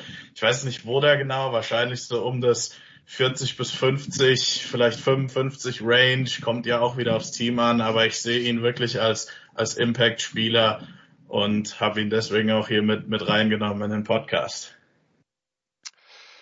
Ja, und dafür äh, habe ich oder bedanke mich nochmal, weil das ein Spieler ist, den ich auch viel höher habe als der Konsens. Ich hätte ihn, also so ganz grob, ist natürlich jetzt wirklich nur Anhaltspunkte, hängt dann auch vom Team ab. Ich würde auch sagen, late, late second, äh, so in diesem Bereich, ne, irgendwie 50 bis 65 oder 55 bis 65 könnte ich mir vorstellen. Das hängt natürlich auch mal davon ab, wie viele Spieler davor dann eben ein Second Round Grade haben. Ja, äh, hast du eigentlich äh, auch hier haben wir nicht, nicht, sind wir nicht so wahnsinnig weit auseinander. Ähm, ich finde auch seine, also überall zu lesen, er ist stiff, er hat kein, keine Separation, das sehe ich nicht so. Das klingt natürlich auch immer von den Routen, aber ich finde seine sein Release okay. Ähm, ist jetzt natürlich nicht der nicht der explosivste überhaupt, aber ich finde, er nimmt auch schnell Speed auf. Er hat ein paar Release-Fakes, er kann die Bees ups, äh, also upsetten sozusagen, also er kann sie sich zurechtlegen. Ich fand die, die Handarbeit manchmal richtig gut mit diesen Swipes, mit diesen Schlägen auf, wenn er gegen Bump and Run spielt. Ähm, was ich auch mochte, also grundsätzlich ist er ein vertikaler Receiver. Ich mochte aber auch, also einige Slants von ihm fand ich die Separation schnell, wenn er Inside Leverage kriegt. Das ist, äh, das ist durchaus was, was er auch mal spielen kann. Eben die, die, die Dig Routes oder die Deep Ins hast du genannt. Äh, ja, äh, ich, ich glaube, er leidet auch so ein bisschen drunter. Ein großer weißer Receiver ist immer ein Possession Receiver. Das, äh, das scheint irgendwie, das scheint irgendwie aus den Köpfen nicht rauszugehen oder so. Das, da kann der noch so, kann der noch so Downfield eingesetzt werden. Da kann der eine, eine super athletische Combine. Der hat ja auch ein, die, die Explosionswerte. Der Word von 40,5 ist natürlich auch krass gewesen. Ne? Also ähm, das ist ein richtig, richtig guter Athlet. Ne? Das ist ein Top-Athlet. Nicht irgendwie jemand, der nur mit guten Routen und Technician und so, da haben wir nachher ganz andere Kandidaten noch. Ähm, ja, äh, der, der Catch Radius, die Jump Balls. Ich finde, dass seine Physis im, äh, äh, sozusagen am Catch Point, die finde ich grundsätzlich schon, na, was heißt ausreichend, finde ich eigentlich ganz gut. Äh, ich finde sie sonst ein bisschen zu wenig. Äh, und ich finde sie auch nach dem Catch. Das ist etwas, was mich wundert, dass er nach dem Catch eigentlich so ein, dass er, dass er gut, dass er wenig Moves hat, aber dass er jetzt auch nicht besonders viele Tackles bricht, weil eigentlich hätte er, müsste er da die Physis haben, um auch mal einen mitzuschleifen oder so. Das, das passiert halt, äh, das passiert halt sehr wenig. Ich mag seine, wirklich auch, ich mag das, was du auch schon ein bisschen genannt hast, gerade diese, diese, also ich finde, er ist ein bisschen so ein Sideline-Magier, also gerade diese Comebacks, ähm, die Backshoulders äh, oder oder meinetwegen auch äh, Hitches und Hooks. Ähm, er kann seinen Körper da gut einsetzen als Body Shield, ne, also dass er sozusagen hinter den, dem, dem DB hinter sich einfach äh, Plays auf dem Ball verwehrt. Ähm, ich finde seine Turns auch da gut, also der Break, dann der, der Weg zurück, das finde ich sieht eigentlich für einen 6-3 Receiver, man muss natürlich immer hier die, das Verhältnis wahren, ne? wir reden jetzt halt über einen großen Receiver, einen wirklich großen Receiver, wir haben ja nicht so viele richtig große Receiver in dieser Klasse, zumindest bei den Top Guys. Das, ähm, das mache ich eigentlich alles sehr gern. Also sein, äh, äh, seine, seine Body Control, der hat eben auch die Möglichkeit, wenn er eben bei Jumpbots oder bei hohen Bällen, dass er den, den Ball wirklich weghält vom, vom DB, dass er ein bisschen wegwrestelt. Das, das High Pointing mag ich. Also von daher, da, da bin ich, äh, da bin ich auch sehr, sehr, also gerade was Catch angeht, also den, den ganzen Catch-Prozess und auch das, die Momente davor, da, die bin ich sehr angetan. Ah, ich mag ihn als Blocker noch vielleicht dazu gesagt. Das müssen wir jetzt mal nicht jedes Mal ganz groß äh, ausführen, aber er sucht sich immer Arbeit auch innen. Er slantet nach innen gegen Safeties, gegen gegen äh, gegen Nickel Corners, gegen Linebackers. Ähm, ich ich mag ihn als, also ich finde, das ist eine, eine X-Projection, also als X-Receiver mit profiliertem Sideline-Spiel. Über Separation muss man sicherlich das ist ganz normal bei solchen Typen immer diskutieren. Und äh, es gibt natürlich auch Teams, die solche Spieler per se mittlerweile etwas niedriger bewerten, aber ich habe den auch, also ein bisschen Feintuning braucht er natürlich im Route Running überhaupt keine Frage, aber ich finde die, die Voraussetzungen, dass der halt ein, ein guter, ein solider bis guter NFL-Receiver wird, die sind viel, viel höher, als die von, den, von der Scouting-Community gerade insgesamt gemacht werden. Die beginnt gerade so ein bisschen aufzuwachen durch die Combine, aber ich bin auch der Meinung, dass wir hier so im Bereich was weiß ich, meinetwegen auch Anfang Dritter, das ist ja jetzt äh, alles, das wird sich ja alles so ein bisschen hin und her bewegen, aber dass wir in diesem Bereich ähm, 50 bis 70, dass wir da einen ziemlich guten, äh, guten Fang haben mit Alec Pierce. Ja, ähm, sehe ich genauso. Äh, um nochmal ganz kurz, also weil ich noch kurz hinzufügen würde gerne, die, die, die Physis, die, auch, die, die du ja auch ansprichst, ich hoffe eben, also das ist wieder was, was ich nicht weiß, was ich von niemandem gehört habe, auch mich mit keinen Scouts drüber unterhalten, aber ich, ich, ich hoffe eben, dass er nicht in Interviews und nicht von, von Coaches so, so rüberkommt, als ja, er macht so das Mindeste, was, was, was Physis und was, ähm, was, es geht wieder ums Dirty Work an, angeht. Ähm, ich weiß es nicht, aber das wäre natürlich was, wenn, wenn, wenn das so sein, ähm, sein Image unter den NFL Scouts ist, das wäre natürlich was, was ihm ähm, extrem wehtun könnte, weil das ist was, was Scouts und, und Coaches einfach nicht mögen und nicht gern hören und was einen dann auch tatsächlich um einige Runden ähm, nach unten drücken kann. Ich hab's aber jetzt noch nicht gehört. Also vielleicht ist das der Grund, warum ähm, die Insider da noch nicht so noch nicht so nachgezogen sind. Vielleicht ist es aber ja auch ein mediales Problem, weil bis von den Scouts was in die Medien sickert, vergeht oftmals gefühlt Auf jeden Fall, Zeit. Ja. Ne? Und von ist daher, jetzt Spekulation haben, von mir. Ja. Nee, nee, ich, genau dafür bist du hier, äh, Lorenz. Genau für diese Insights äh, habe ich dich hier eingekauft. Nein, ähm, auf jeden Fall ein spannender Spieler, Alec Pierce. Vielleicht mal reinschauen. Äh, er wird euch überraschen, bin ich relativ sicher. Hast du noch was oder äh, sonst würde ich jetzt weitermachen? Ja, gerne weiter. Mit einem äh, Spieler, der ebenfalls mit P beginnt und ebenfalls ein großer Receiver ist. Äh, die Rede ist von George Pickens von Georgia. Ähm, ja, ich muss immer an Carl Pickens denken, ehemaliger Bengals Receiver. Die beiden scheinen nicht miteinander verwandt zu sein. Der Name ist seltsam. Wäre jetzt auch lustig, wenn Pickett auf Pickens passen wird irgendwie, aber schauen wir mal, ob sich das dann irgendwie realisiert. Die Chancen sind ja nicht besonders groß. Ja, Pickens ist ein Five-Star aus Alabama, der sich für Georgia entschieden hat. Das, äh, Alabama hat irgendwie einige Top-Receiver aus dem eigen, eigenen Hinterhof verloren. Justin Ross gehörte ja auch dazu. Kam mit viel Hype bei Georgia an, konnte dem zunächst auch gerecht werden. Ist gleich der beste Receiver des Teams geworden, einige spektakuläre Spiele abgeliefert. Allerdings auch eine Suspendierung wegen Verletzung von Team Rules und eine besonders dämliche weitere Suspendierung, die haben wir hier im Podcast seinerzeit äh, sehr lang besprochen. Äh, vielleicht wird sich auch Nicola dran erinnern. Wegen einer kleinen Prügelei mit Trace Willing, einem Cornerback vom Rivalen Georgia Tech. Diese Rivalität hat den schönen Namen Clean Old Fashioned Hate. Vielleicht hat er das ein bisschen zu wörtlich genommen. Vielleicht wollte er dem gerecht werden. Auf jeden Fall hat er sich damit ähm, ja äh, eine Halbzeit des Championship Games gekostet. Ähm, ja, nach einer soliden, aber nicht extrem spektakulären 2020er Saison hat er sich im Frühjahr 2021 leider das Kreuzband gerissen und brauchte dann ja doch relativ lange, um wieder in Schuss zu kommen. Also ähm, hat jetzt sporadische Einsätze in den letzten Spielen gehabt, in denen er sein Talent auch, äh, auch andeutete, aber war halt ja merklich nicht bei 100 Prozent. Ja, ich äh, ähm, ja, beginne jetzt mal wieder George Pickens, 6'3", 195, ist auch ein großer Receiver, 32, 3 Achtel Arm, also sehr große Arme, 8 Viertel Hände, also komischerweise lange Arme, kleine Hände. Ist eine 4,47 gelaufen, äh, vielleicht sogar ein bisschen überraschend, äh, vor allem zeigt das aber, dass er wieder jetzt wirklich wieder vollkommen genesen ist. Vertical 33 ist jetzt eher so im mittleren Bereich.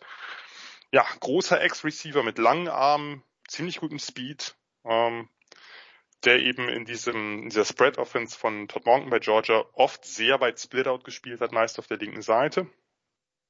Was ist mir so aufgefallen? Ich fand sein Release ähm, ja doch für seine Größe relativ relativ äh, quick. Burst ist eher durchschnittlich, aber er kann seinen Körper gut einsetzen. Er lässt sich nicht leicht von der Route abbringen verschafft sich beim Release oft gute Leverage, hat verschiedene Techniken da, Stutters, Delayed Steps, Lateral Steps, setzt seine Hände oft gut ein, äh, könnte noch ein bisschen konstanter sein, also gibt ein paar Raps, die er verliert, aber insgesamt finde ich seine Handarbeit da schon ganz, darauf kann man auf jeden Fall aufbauen, würde ich sagen. Ähm, ja, viele Sideline Routes und typische, typische Big X Receiver, äh, Route Tree, ein paar Digs, ein paar Slants dazu. Ich mag seine Comeback Routes oder insgesamt mag ich seine Armarbeit auf der Route, am Breakpoint, seine Armbar, mit der eben dem, äh, dem DB eben ja erschwert, an dem Play teilzunehmen. Ich fand seine Foot Quickness überraschend gut bei, bei so Comeback Routes, bei Hooks, bei Hitches. Ähm, bei tiefen Routen hat er wenig natürliche Separation. Also da hat sich, finde ich, die 447 nicht unbedingt gezeigt. Aber das ist natürlich auch alles jetzt sehr viel Projektion aufgrund der Verletzung. Ähm, und davor, man muss natürlich jetzt auch sagen, man ist natürlich auch schwierig, äh, Plays von 2019 zu nehmen und die einfach auf 2022 zu transferieren. Ne? Das ist natürlich auch immer, das sind einfach gewisse Unwägbarkeiten, die man bei solchen Spielern hat, die eine solche College-Karriere haben wie George Pickens. Ähm, der, ja, äh, wo war ich gerade bei den tiefen Routen? Ähm, wenn, dann macht das mit Arm, mit Schultereinsatz, mit Body Positioning, also mit der Körperhaltung, dass er sich eben in eine günstige Position bringt.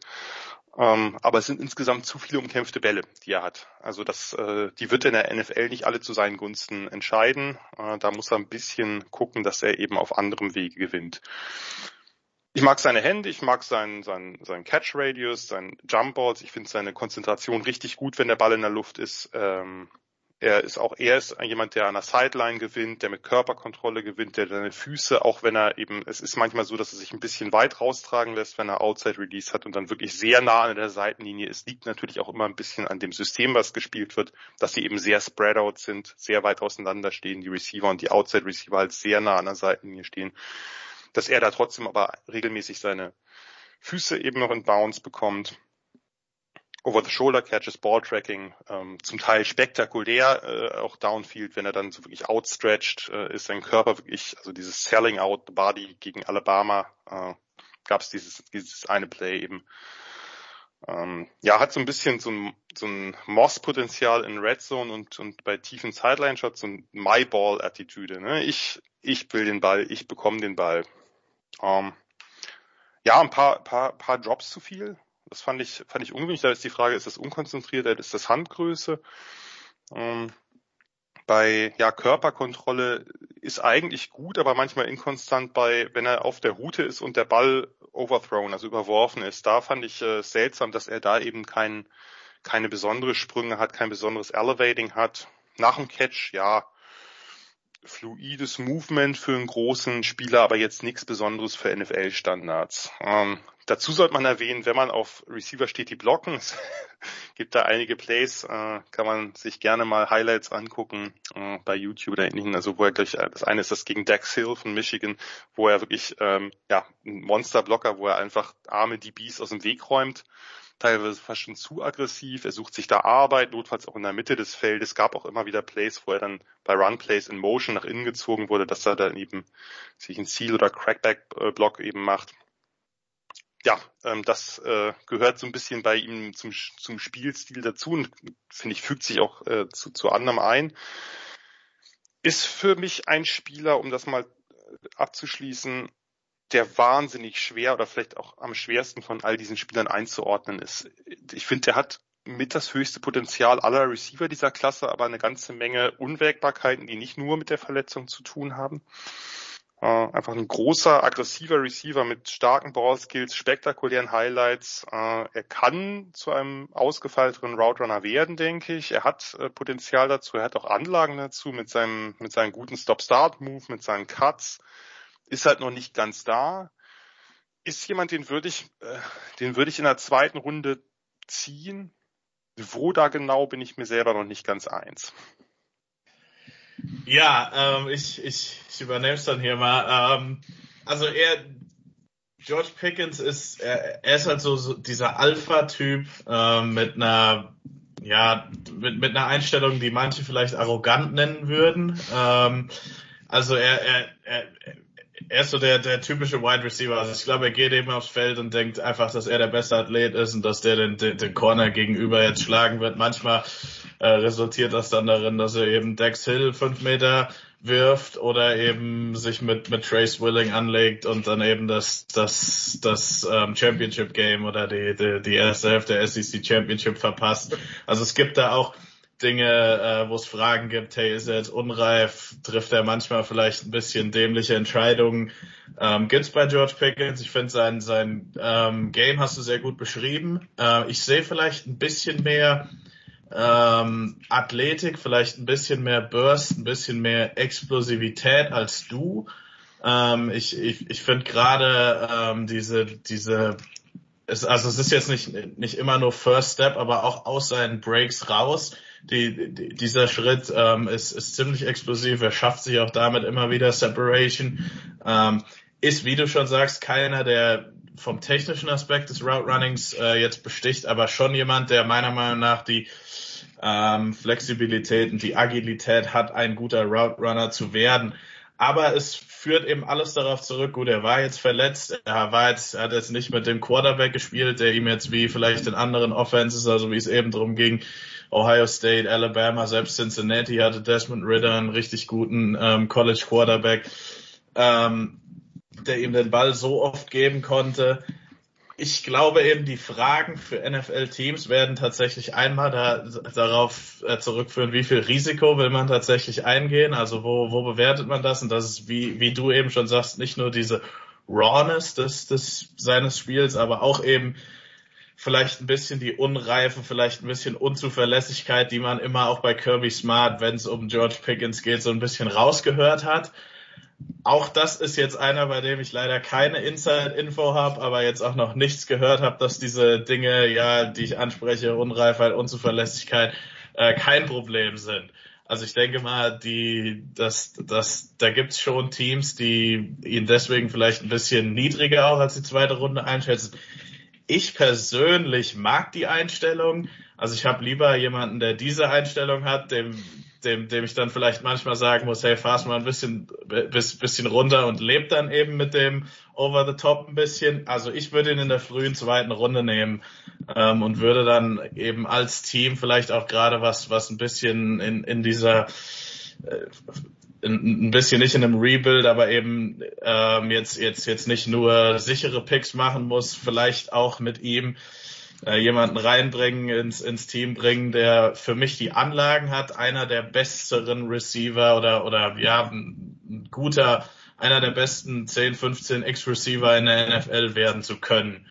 Ähm, also ich bin ein großer Fan von George Pickens, muss aber eben trotzdem realistisch sein. Es gibt eben diese Fragezeichen, deswegen in Anführungszeichen nur in der frühen zweiten Runde. Ähm, Wäre jetzt aber, wenn, wenn jetzt irgendwie ein Team den an 28 oder so nimmt, fände ich es jetzt nicht, also ja, könnte ich, könnte ich, könnte ich gut mitleben. Also ich find, bin, mag George Pickens sehr. Ja, ich mag den auch. Wir sind ja jetzt äh, da quasi kaum auseinander. Die, die zwei Fragen, die ich vielleicht nochmal anschließen würde. Das eine ist natürlich, du hast das Risiko angesprochen.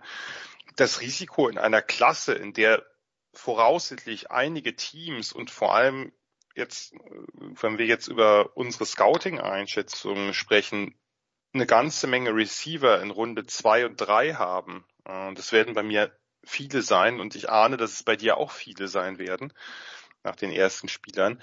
Äh, wie viel Risiko geht man mit George Pickens? Ich habe auch kein Problem, dass jemand sagt, an 28, ich ziehe den. Ja, irgendein gutes Team, was, was den, äh, was dann eben sagt, naja, ich will, wir brauchen einen X-Receiver, wir brauchen einen X-Receiver, der wirklich richtig hohes Upside hat. An dieser Stelle würde ich, äh, würde ich Josh Pickens auch, äh, hätte ich kein Problem damit oder würde das nicht äh, irgendwie kritisieren, nur weil ich den zehn Spots niedriger habe oder so. Das äh, macht eh keinen Sinn, meiner Meinung nach.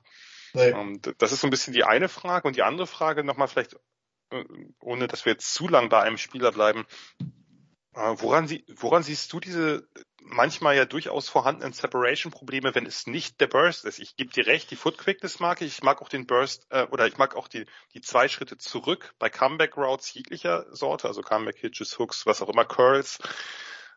Aber ich finde schon, dass es diese Probleme bei einigen Plays gibt. Es ist ein bisschen eine Frage von Konstanz vielleicht auch. Ja, also ja genau. Ähm, es, es ist ja Konstanz, genau. Ähm, das wäre jetzt so das erste gewesen und auch auch, auch, einfach und und das geht ja mit Konstanz einher. Ähm, Coaching, Nuancen, vielleicht auch einfach, dass dass dass er nicht so nicht nicht das Selbstvertrauen in gewisse Routes hat. Also ich müsste mich da jetzt wirklich nochmal äh, mir mir äh, mir mir das nochmal angucken, um jetzt wirklich zu sagen, hey, bei einer was weiß ich, Slant, da hat er das Vertrauen, die läuft er anscheinend im Practice sehr, sehr oft und bei der und der Route eben nicht.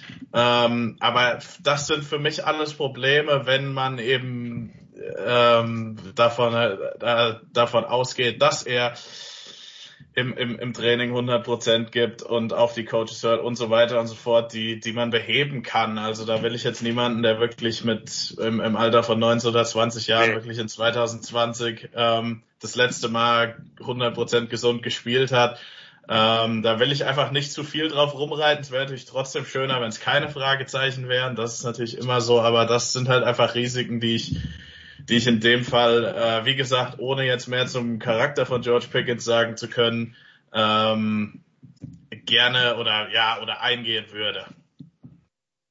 Ja, das äh, also letztlich sind ja auch, wenn man natürlich oder wenn du natürlich da äh, ein paar Quellen hast, bei Charakter bin ich sowieso immer ein bisschen vorsichtiger. Äh, also ich, ich will das auch vorweg sagen. Also ich bin da auch vorsichtig, aber man hört ja so so so manche Dinge. Ähm, dann von, von, von verschiedenen Sources sozusagen. Das ist auch nicht unbedingt nur durch die Medien und da ist dann meistens auch ein bisschen was dran. Ähm, es kommt aber wirklich stark darauf an. Also es gibt, es, es, es gibt zum Beispiel immer so die, die, die Frage zu, zu den Quarterbacks. Ähm, letztes Jahr Justin Fields, also das, das war irgend, irgendwas, was ich ein bisschen komisch fand. Also ich habe das Gefühl, da hat ein, einer aus den Medien das angefangen ja. Und danach ja. sind alle drauf rumge. Ich weiß jetzt gar nicht mehr, wer es war. Es ist ja auch eigentlich egal. Aber ja, man, man, man muss da vorsichtig sein. Also ich will da jetzt auch nicht, dass, dass jetzt jemand irgendwie denkt, hey, George Pickens, das ist ein ganz furchtbarer Kerl. Also ich weiß da natürlich eben auch nur so viel. Ähm, ja.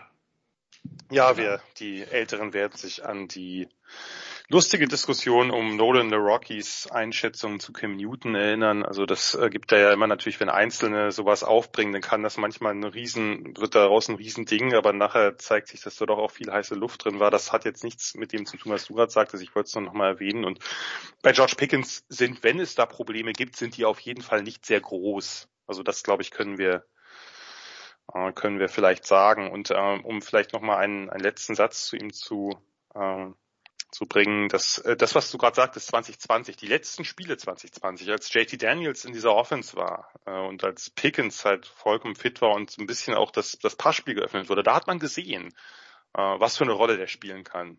Und das, äh, also wer sich da die letzten Spiele 2020 anschaut, der wird einen, einen ganz guten Eindruck davon bekommen, äh, was George Pickens in der NFL auch sein könnte. Absolut, ja. Kommen wir zum nächsten Spieler. Wir äh, bewegen uns im Schneckentempo voran. Äh, du darfst dich nachher nicht beschweren, Lorenz, weil du wolltest vielleicht äh, das nicht ganz so lang ausatmen lassen. Ja, ich glaube, der, glaub, der Zug ist abgefahren. Also ja. das wird bei uns beiden schwierig. Ich kriege ja eh immer schon äh, schnippische Kommentare über die präferierte Länge von Podcasts oder äh, Artikeln und von daher ähm, kann ich das jetzt schön auf dich mit abwälzen. Kann ich mit leben. Okay, der nächste Spieler sind wir mal wieder bei Ohio State und gucken uns Chris Olave ein bisschen genauer an. Uh, Chris Olave, ein Senior, 6'0, 187, äh, 31 ein Achtel Arm, also ja, mittellang für diese diesen Typus Receiver 4,39er 40 gelaufen, also sehr schnell, Vertical nur in Anführungsstrichen 32, Broad auch eher mittelmäßig. Chris Olave, ein ja, seltener, muss man fast sagen, nur Three-Star-Recruit bei den Buckeyes, und zwar aus California, 2018 äh, True Freshman gewesen, Backup mit wenig Einsätzen bis zu The Game gegen den Erzrivalen Michigan. Da hat er dann seine spektakuläre Coming-out-Party gehabt und es gibt sicherlich für Ohio State Receiver Schlimmeres, als sie in diesem Spiel zu haben. Danach gehörte er drei Jahre zu den besten Receivern der Big Ten. Äh, super beständig, insgesamt über 20, äh, ja, 2500 Receiving, ja 32 Receiving Touchdowns, hat auch den Schulrekord gebrochen. David Boston hatte den, glaube ich. Drei Jahre All Conference, die letzten beiden First Team, äh, im allerletzten Jahr sogar Second Team All American. Ja, einer der besten Receiver-Karrieren in der Buckeyes-Geschichte. Nur die Krönung der National Championship blieb ihm dann leider verwehrt. Ne, Halbfinale gegen Clemson, da gab es dieses berühmte Missverständnis zwischen ihm und Justin Fields zum, äh, ja, zur entscheidenden Interception der Tigers in der Endzone, der Nolan Turner-Pick. Im Jahr danach hat man es dann äh, gegen Clemson besser gemacht, ist dann aber an der Übermannschaft von Alabama im National Championship Game gescheitert ziemlich überraschend gewesen. Also man könnte schon was sagen, sensationell, dass er danach noch ein weiteres Jahr geblieben ist. Äh, jetzt hat er seine vier Jahre durch und daher wandert er nun nicht mehr zu Ryan Day oder äh, zu den Ohio State Receivern, sondern zu Lorenz und seiner Bewertung von Chris Olave. Ja, genau. Also Chris Olave ist ein dünner Receiver, ähm, einer der ja 187 Pounds. Ähm, spricht ja auch so ein bisschen dafür. Er ist jemand, der ähm, fangen wir mal mit den Stärken an. Also er ist jemand, der, der für mich ein herausragender Deep oder, oder ein sehr guter Deep Ball Receiver ist. Ähm, das hängt einmal von, von seiner Geschwindigkeit ab. Also er ist jetzt kein Weltklasse-Athlet, so wie eben ein Jameson Williams, den wir besprochen haben. Also ich hatte ihn so bei, bei der, beim 40 Yard Dash auf eine 4-4-1 geschätzt. Es ist 4-3-9 gelaufen. Also ich glaube, damit da, damit spiegelt er sein, sein Tape ganz gut wider. Das reicht eben aber trotzdem in, im, im College-Game noch äh, die meisten Corner vertikal zu schlagen und auch viele NFL-Corner vertikal zu schlagen. Ähm, und das dazu zu sagen, sein Ball-Tracking ist eines der, der, der besten, die ich ja, in meiner kurzen Zeit, die ich ähm, Draft Prospects ähm, scoute gesehen habe. Also er ist wirklich jemand, der diese, diese Adjustments dann, je nachdem wie der Ball fliegt, unglaublich, ob das über die Schulter ist oder ob er für die Bälle zurückkommen muss, ob das an der Sideline ist.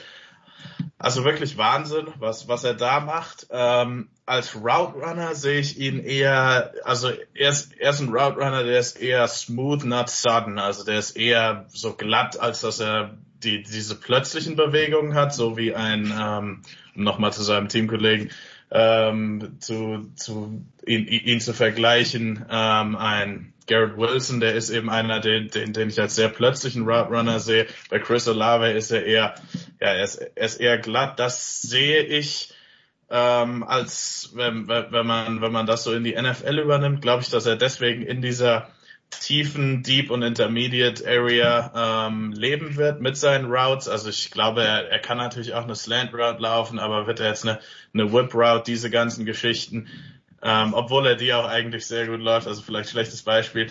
Aber trotzdem denke ich eben nicht, dass er jemand ist, der gegen die Ausnahmeathleten, die in der NFL Corner spielen, ähm, underneath so viel ähm, Separation zu kriegen, wie zum Beispiel ein ähm, Garrett Wilson, um das, um das jetzt das letzte Mal zu sagen. Und dann haben wir eben die seine seine seinen dünnen ähm, Bild eben und seinen seine seinen dünnen Körperbau eben angesprochen. Er ist jemand, wo mir die Physis, also nicht, weil er, ich, ich, ich denke mal, er ist jemand, der sehr, sehr hart an sich auch arbeitet ähm, und der auch, wo es wo wo es jetzt auch nicht an dem One-Two sozusagen liegt. Also er ist jemand, der ähm, jetzt, jetzt keine Angst vor Kontakt oder sowas hat in diesem Kontaktsport Football, aber er ist eben jemand, der einfach, wenn ähm, Gegner seine ihre Hände an ihn kriegen, wahrscheinlich Probleme haben wird, obwohl er technisch sehr gut ist. Aber eben die die die Technik, ähm, die er hat, auch mit seinen Händen, auch mit seinem seinem Footwork, kann halt eben dadurch, dass er nicht so plötzlich ist, nicht so sudden ist ähm, und eben nicht so physisch ist, nur nur nur so viel wettmachen. Ich bin, ich sehe ihn tatsächlich ein bisschen niedriger als viele Leute ähm, in dieser Klasse. Also ich würde ihn in der dritten Runde nehmen. Für mich ist er ein Z-Receiver, der vertikal gewinnen kann, aber eben nicht dieses Game-Breaking Speed hat, der trotzdem produktiv sein kann, aber der ist jetzt nicht die erste oder zweite Option in, in, in meinem Passing Game, da sehe ich ihn nicht.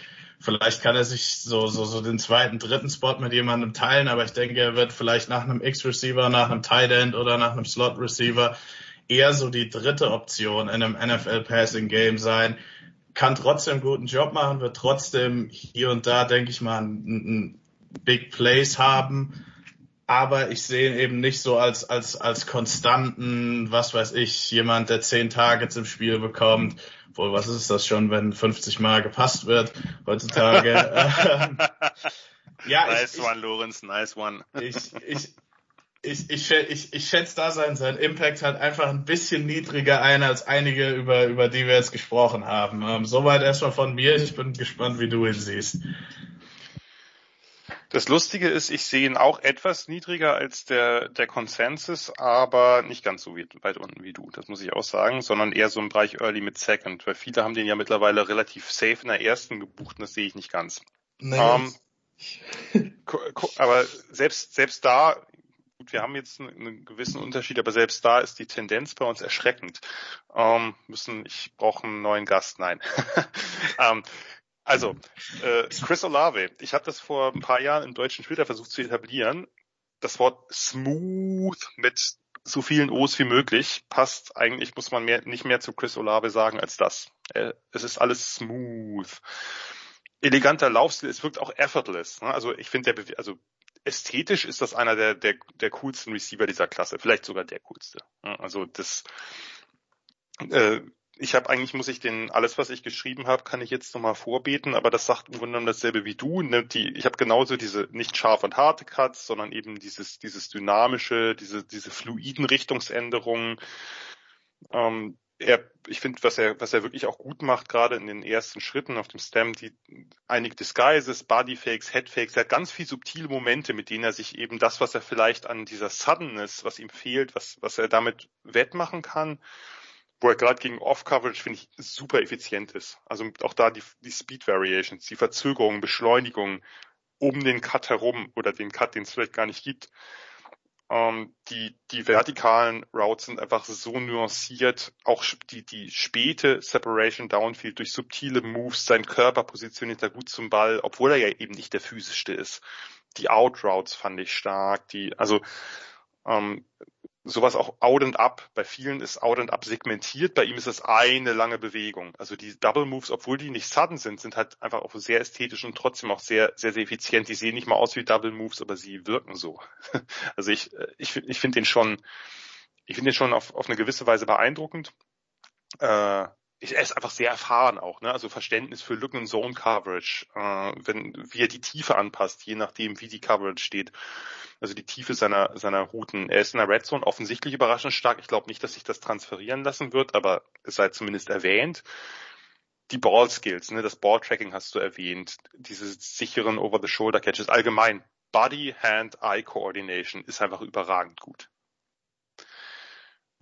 jetzt habe ich die ganze Zeit über seine Stärken gesprochen. Das Problem ist ja wirklich diese Physis. Also diese Physis bedeutet ja nicht nur, dass er vielleicht bei dem, wenn er jetzt nicht so viel Separation hat, bei dem einen oder anderen Contested Catchly ausgehen wird, sondern eben auch, ähm, dass er dass er eben im Underneath-Bereich, du hast es angesprochen, ähm, das, was Garrett Wilson so toll kann, ne, diese, diese schnellen Cuts, dieses, den, den Gegner oder die, das, den, das Momentum des Gegners gegen ihn ausspielen, der, äh, Chris Olave wird underneath Bälle fangen können, aber dann ist er halt kurz danach zu Boden, weil er wirklich ja kaum den Tackle bricht. Er hat wenig Moves, er lässt sich von Ankle Tackles zu Boden bringen, er hat keine besonders gute Contact Balance.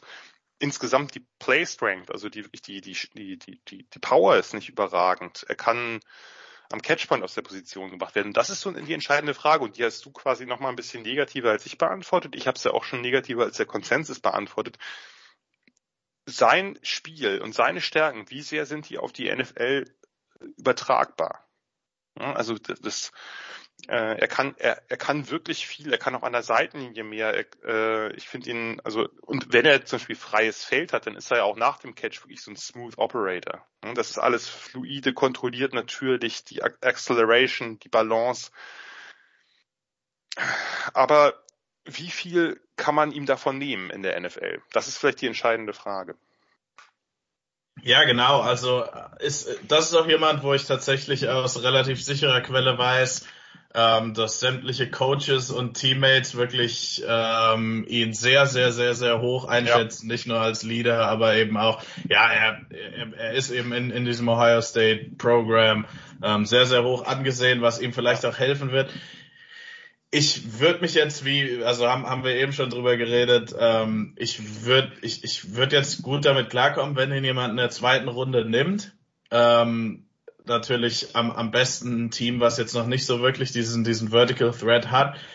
Ich befürchte dann nur, dass, dass, dass man immer wieder auf diese Selektion der zweiten Runde nicht, nicht, nicht weil ich sagen werde, oder nicht, nicht weil ich sagen würde, dass der irgendwie in, in der NFL keine Rolle spielen kann, aber irgendwie habe ich das Gefühl, dass er immer einer sein wird, wo man sich denkt, ah, hätten wir vielleicht mal einen genommen, der, der, der, der, der ein bisschen mehr Impact auf, auf unser Passing Game hat. Der kann trotzdem ein solider Zweitrunden-Receiver, vielleicht geht er auch in der ersten Runde, ich sehe es tatsächlich nicht, ähm, sein, der eben auch eine lange Karriere, wahrscheinlich auch einen zweiten Vertrag in der NFL bekommt, aber einfach für mich nicht so den, wie, wie ich eben schon gesagt habe, nicht, nicht, nicht so den Impact hat, dass, dass, dass er da wirklich als, nicht nur als Difference Maker, aber er hat auch einfach nicht das Potenzial dazu, meiner Meinung nach ein Difference Maker in der NFL zu werden. Ja, ist so ein bisschen bei ihm auch vielleicht die Frage. Also ich denke, dass er für das, was er spielen will, ein relativ hohes Ceiling hat. Mhm. Ich glaube aber, dass das, dass das Potenzial, die Upside vielleicht nicht so hoch ist, weil ich weiß nicht, ob er sich andere, ob er quasi äh, zu einem sagen wir mal, kompletteren Typus Receiver werden kann. Da bin ich nicht ganz sicher. Das mit äh, das, äh, bezüglich seiner seiner ähm, so Off-Field und was er für ein Leader ist, das habe ich auch mehrfach, äh, mehrfach gelesen. Da sind ja eigentlich bei Ohio State alle mega begeistert von ihm. Ja. Nur, wie gesagt, das, der entscheidende Punkt ist, ich glaube, man kann, also ich glaube eher als du, dass man mit ihm nichts falsch macht äh, in der zweiten Runde. Ich aber du, du, magst oder wir werden sehen, ob das vielleicht, der, der muss halt bei einem Team landen, was genau diese Stärken wirklich, also nochmal mehr als vielleicht bei anderen, sollten alle Spieler natürlich bei Teams landen, die ihre Stärken einzusetzen und verstehen, aber bei Chris Olave vielleicht nochmal besonders. Genau, also was, was, was du ansprichst, ist auch mit dem Upside, mit dem Potenzial. Er ist halt so, was, was er ist. Und das ist okay. Und das ist auch ein NFL-Spieler und auch ein Wide Receiver, der auf einem NFL-Roster sein wird und auch ein paar Bälle fangen wird oder vielleicht auch sogar einige Bälle, ja, aber eben nicht, ja, wie, ich, ich habe es jetzt glaube ich schon dreimal gesagt, ich will jetzt nicht nochmal darauf rumreiten, aber eben nicht dieses, dieses Potenzial, diese Upside hat wirklich ähm, den Unterschied zu machen in meiner Offense. Deswegen nur dritte Runde von mir. Und wir müssen natürlich auch mal erwähnen, da wir jetzt hier bei den Receivern sehr, sehr weit oben überall agieren, ne, wenn Lorenz sagt, der Spieler ist für ihn nur in Anführungsstrichen ein Drittrunden-Pick, ist das natürlich immer noch ein sehr, sehr guter Prospect. Denn sonst Auf würde er nicht in den Top 100 ja. landen. Ne? Das müssen ganz wir klar, ja, ganz mal klar. erwähnen. Das ist natürlich hier schon ähm, auf, auf, auf hohem Niveau, was ich hier kritisiere, auf jeden Fall. Darum. Kommen wir so du keine weiteren Einwände hast. Ich versuche so ein bisschen zumindest äh, während unserer Diskussion äh, den Schwung aufrecht zu erhalten, zum nächsten Spieler zu kommen. Wie gesagt, es soll dich nicht abwürgen, äh, nur da wir ja noch ein paar Spieler vor uns haben, würde ich jetzt zu einem Spieler kommen, den vielleicht nicht so viele jetzt erwartet haben unter den zehn, die wir besprechen. Äh, auch das war ein spezieller Wunsch von Lorenz, dem ich sehr gern nachgekommen bin. Und zwar ist die Rede von John Matchy von Alabama, natürlich ein bekannterer Name, aber ein Spieler, der jetzt, naja, ich habe den Eindruck, so in den letzten Wochen natürlich auch verletzungsbedingt oder äh, teilweise verletzungsbedingt ein bisschen unterm Radar geflogen ist äh, in, in, in, in Draft-Zirkeln.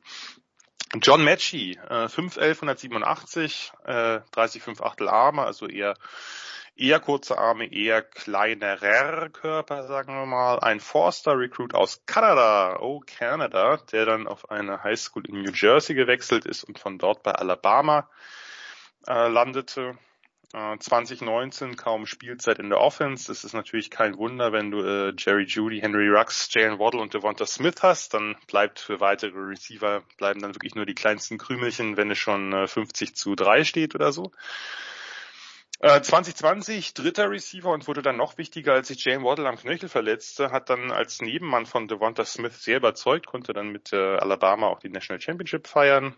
Äh, 2021 dann Nebenmann von dem von uns bereits besprochenen Jameson Williams in einer etwas anderen Rolle. Dazu komme ich gleich vielleicht noch. Eine starke Saison, 96 Catches, über 1100 Yards, 8 Touchdowns, aber leider hat es genau wie Jameson Williams später ihn am Ende der Saison erwischt und zwar auch gegen Georgia, allerdings schon im SEC Championship Game. Kreuzbandriss, so dadurch hat er die Playoffs verpasst äh, und musste seine College-Karriere quasi oder hat seine College-Karriere mussten gemusst er natürlich nicht, aber hat seine College-Karriere dann auf diesem Weg beendet.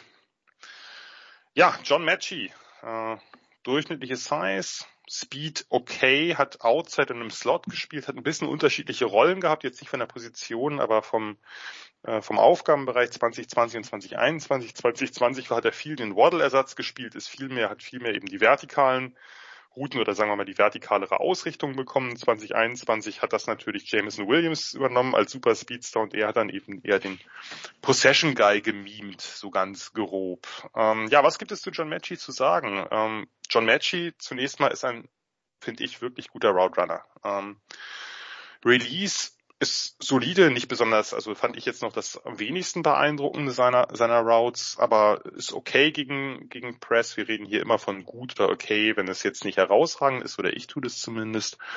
Ähm, ist, hat eine gute Patience, also geduldig, arbeitet mit Stutters, kann sich oft lösen, aber nicht immer, hat grundsätzlich genügend Foot Quickness dafür, ist jetzt aber nicht sensationell groß hat so einen, ja, äh, sagen wir mal ein bisschen Trademark, so einen eingesprungenen Trippelschritt. Das ist ein bisschen ungewöhnlich vor dem Cut oder am Ende des Route Stems. Also dann also springt er so ein bisschen hoch, verzögert dadurch und dann geht's eben auf den Cut nach innen oder außen oder äh, wohin auch immer.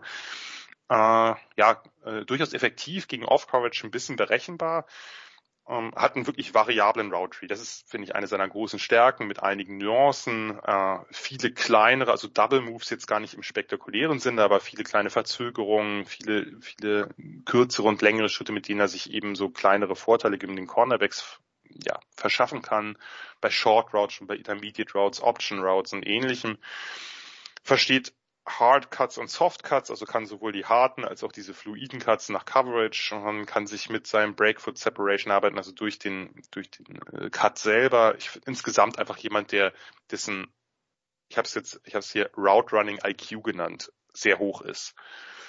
Ist aber jemand, der auch so ein bisschen das Problem hat, dass er jetzt nicht die größte Explosivität aus den Cuts hat, was finde ich ein bisschen auf seine NFL Projection ähm, ja rausstrahlt hat eben ja auch Downfield gespielt oder vertikal, aber hat da nicht jetzt riesige Separation bekommen mit Speed, hat auch, auch da eher mit den kleinen Nuancen des Spiels gewonnen, mit Body Positioning, mit Setups der Cornerbacks, mit, mit Headfakes oder Bodyfakes oder ähnlichem. Wirklich super komplexe Routen, also da habe ich ein paar, paar echte Highlights gefunden. Äh, was weiß ich, bei Blazeouts, bei Post-Corner-Routes und bei ein bisschen, also bei Routes, die eben mehr als mehr als einen Cut, mehr als einen Move äh, beinhalten ähm, fand ihn bei Route Adjustments, bei Scramble Drills gut. Also der versteht einfach das Spiel. Das, das merkt man. Und wenn man sich irgendein Spiel angucken will, also das der Iron Bowl gegen Auburn mit den Duellen gegen Roger McCreary, das war wirklich top Anschauungsmaterial für beide Spieler wohlgemerkt. Also das war auf hohem Niveau. Ähm, ja, Hände fand ich so mittel, also waren mir ein paar Drops zu viel. Der Catch Radius ist nicht übergroß, ein paar Body Catches ist kein Jumper, also keiner, der wirklich viel springt, fand seine Hände in Traffic. Das hat mich so ein bisschen, das, das war so ein bisschen, waren so negative Punkte. Hände in Traffic, Contested Catch, ist alles, ist jetzt alles nicht unfassbar mies, aber es ist eben nicht besonders äh, hervorstechend. Ähm, nach dem Catch fand ich ihn physischer als erwartet. Äh, ist ja keine schlechten Yards auf der Catch, hat gute Vision für Running Lanes, kann auch mal den Kopf runternehmen für die toughen Yards. Äh, ist ein bisschen eher der Typ Sneaky und Slippery, nicht der, der jetzt die großen Moves auspackt. Ist ein sehr, sehr guter Blocker. Äh, fand ich, äh, fand ich, äh, also äh, das, das macht, das macht irgendwie seinen Spielstil aus. Der ist sehr, finde ich, insgesamt sehr, äh, wie soll ich sagen, kompakt. Er ist, äh, er kann eigentlich, er hat keine ganz großen Löcher in seinem Spiel. Er hat natürlich ein paar Limitationen physischer Natur, aber das sind jetzt alles, also er, er versteht das Spiel schon als Ganzes. Also Blocking, ähm, das, das, das Bewegen seiner Füße im Block und so weiter. Er ist tough, er geht in die Peil. man muss natürlich jetzt ein bisschen gucken, was mit dem Kreuzbandriss ist. Für mich ein, ja, ein solider Receiver mit starken, nuancierten Route Running, aber die Frage ist bei, bei mir so ein bisschen, was ist seine Calling Card in der NFL? Wie wird er gewinnen? Ist er ein Slot? Ist er ein Set? Äh, was ist seine beste Position? Gewinnt er mit Technik und viel Spielverständnis trotz, sagen wir mal, eher durchschnittlicher Athletik und eher durchschnittlicher Quickness? Und von daher habe ich Amachi ähm, in der dritten Runde. Wie gesagt, kein, kein, kein schlechter Prospect, aber ein Prospect, wo ich diese, diese extreme Upside nicht so sehe. Jetzt darfst du ihn mir schön reden.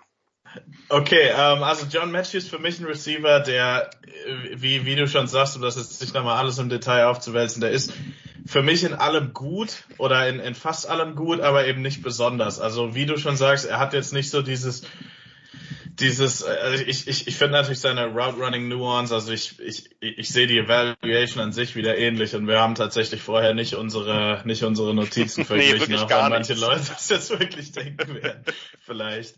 Ähm,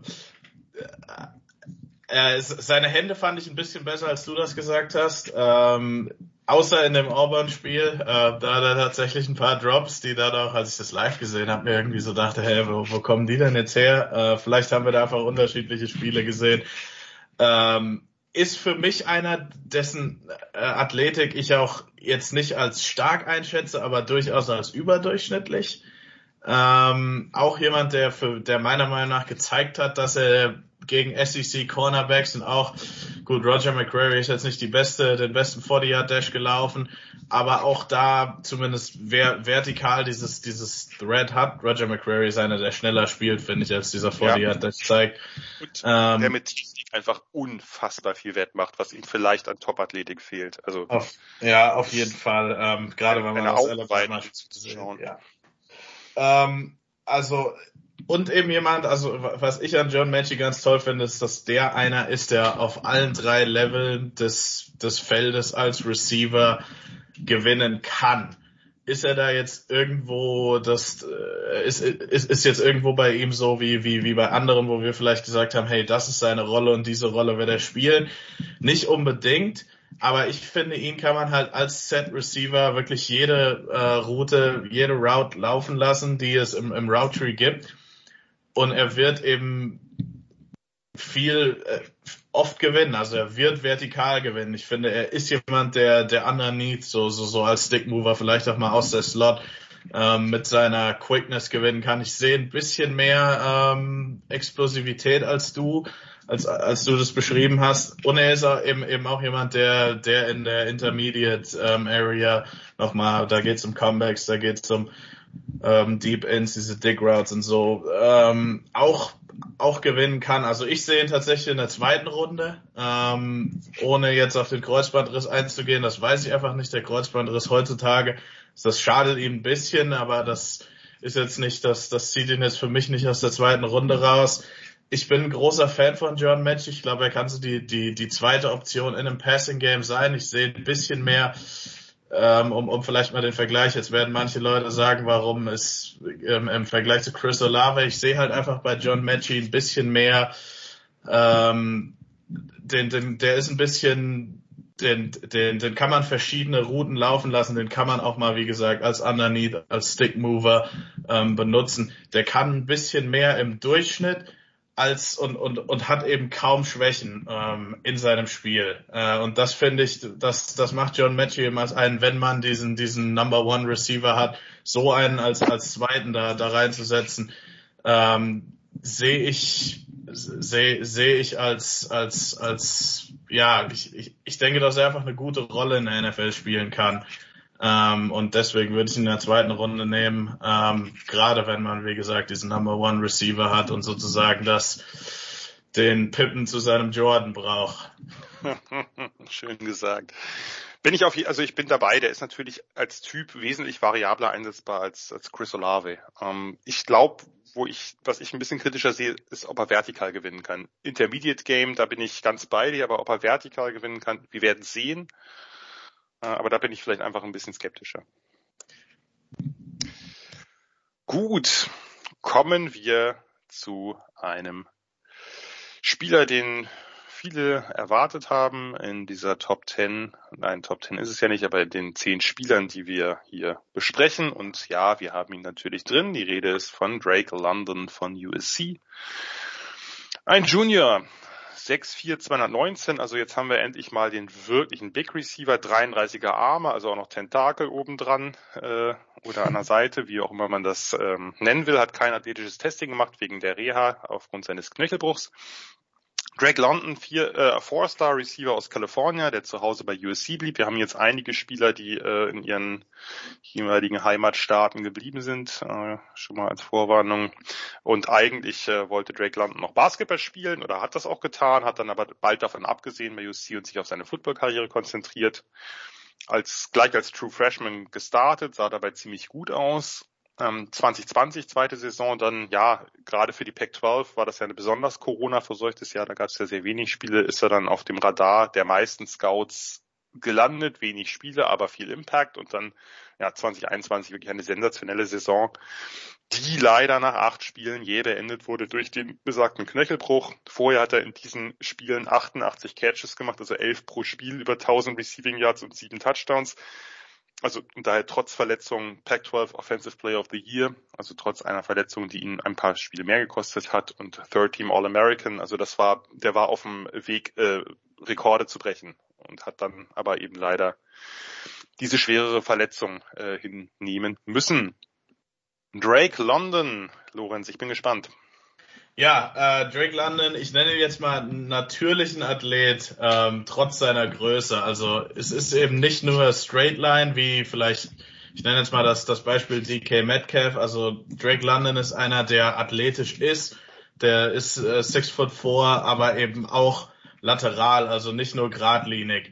Ähm, der ist physisch in der Luft ähm, und, und, und auch ähm, im, Release. Äh, dort zeigt sich auch nochmal diese äh, Lateral Quickness, diese, ja, die, die, die, diese Athletik, die er hat, eben nochmal trotz seiner Größe, tolle Körperkontrolle in der Luft. Ähm, ich denke mal, da wird jeder auch schon das ein oder andere Highlight von ihm gesehen haben, wie er da eben die armen äh, Pac-12 Corner ähm, im, im, in, in, in der Luft geschlagen hat.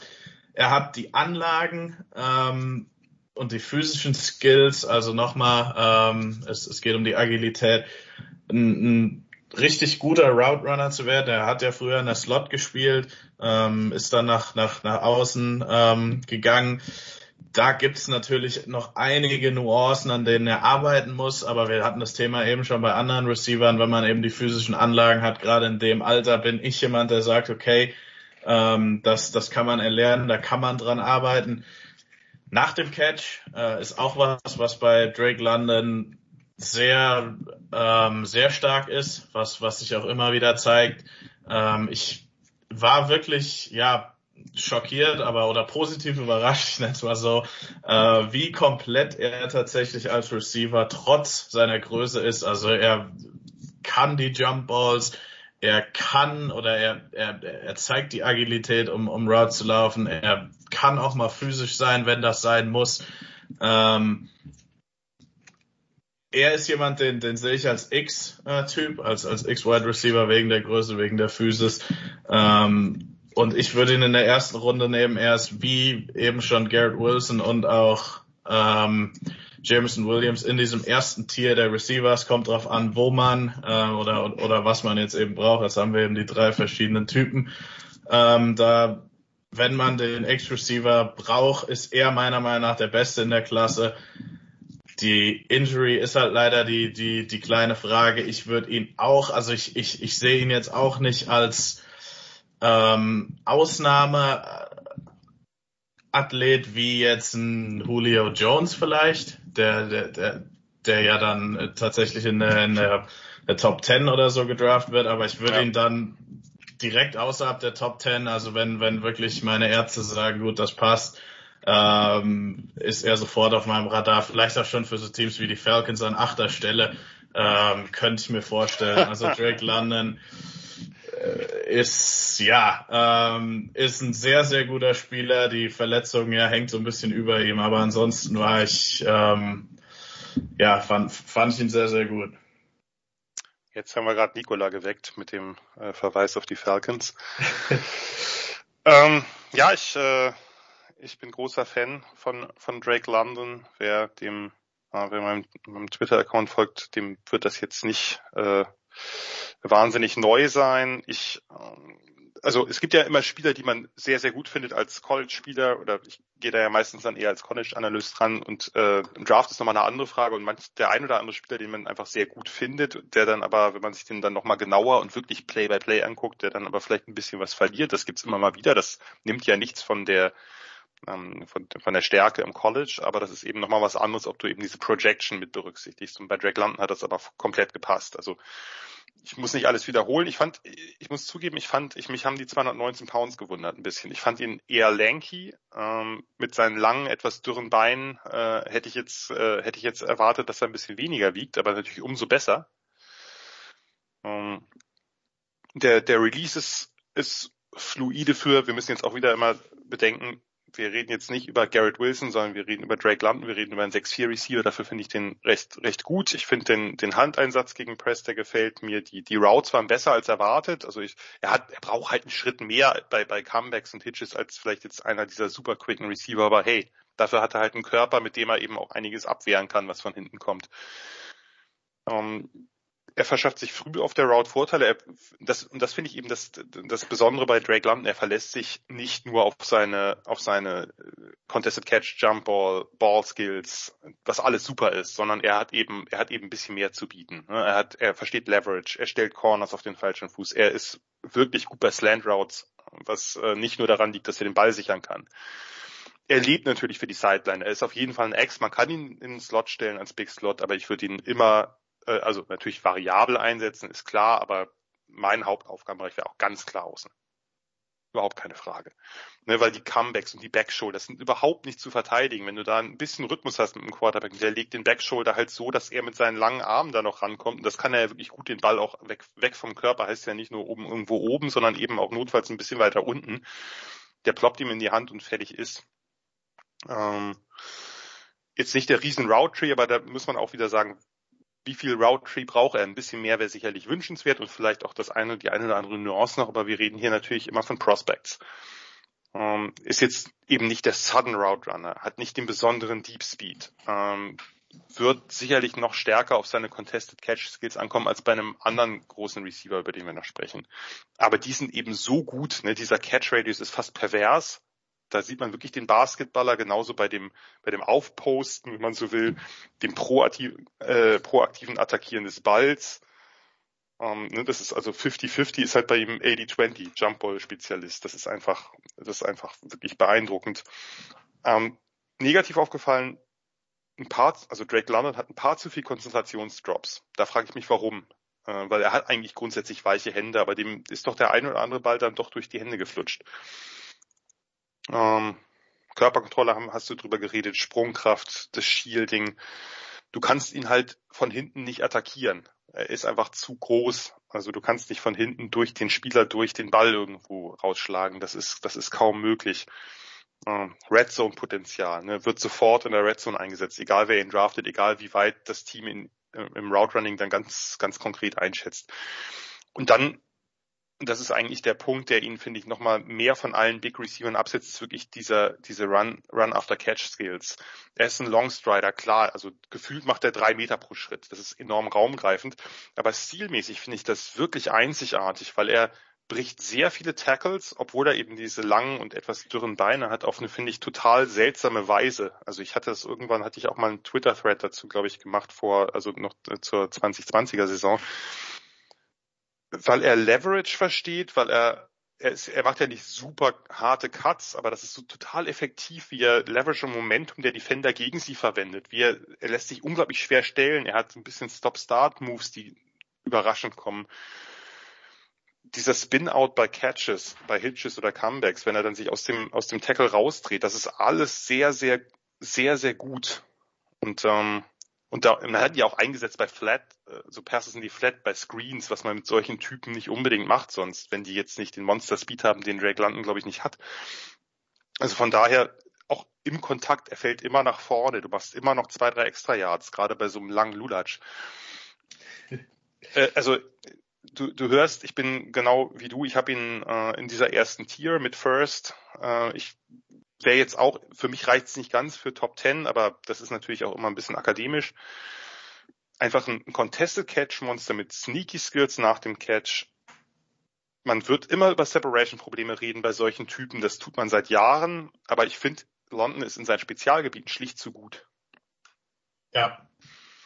Ja, und ich, ich, ich finde, er ist immer, also er, er hat jetzt nicht die, diese Stiffness, ähm, nee. obwohl er, also, und, und nochmal, deswegen kann man eben bei all den anderen Dingen, die er macht, die du nochmal wunderbar auf den Punkt gebracht hast, eben halt dann damit leben, dass er, also er ist halt nicht Garrett Wilson, das, das, das wird er bei dem, bei, bei dem ähm, Körpertyp auch niemals sein. Ähm, wenn man ihn draftet, geht man ja auch nicht davon aus, dass man jetzt hier den, was weiß ich, underneath Separator bekommt, aber eben all die anderen Sachen, die er macht, bei denen er auch wirklich ähm, besonders und nicht nur gut ist, ähm, das sind eben die Dinge, die, die, die wir auch beide sehen, ähm, wo, wo man davon ausgehen kann, ähm, dass er ja, als, als einer der, einer der besseren X-Receiver in der NFL sein wird. Also, wie, wie will man das jetzt definieren? Einer der zehn besten,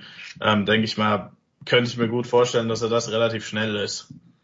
Er hat zumindest das Potenzial dazu, da sind wir uns, glaube ich, einig. Wir werden über einige Spieler, über die wir hier reden, die werden nachher ihr Potenzial nicht ganz abrufen. Das hat ja auch nicht immer nur was mit den Spielern zu tun, sondern manchmal natürlich auch mit dem Landing-Spot, aber äh, ich, ich bin auch der Meinung, dass es einfach ein, es ist ein sehr ungewöhnlicher Spielertyp, auch für einen Big Receiver. Und daher sehr, sehr spannend.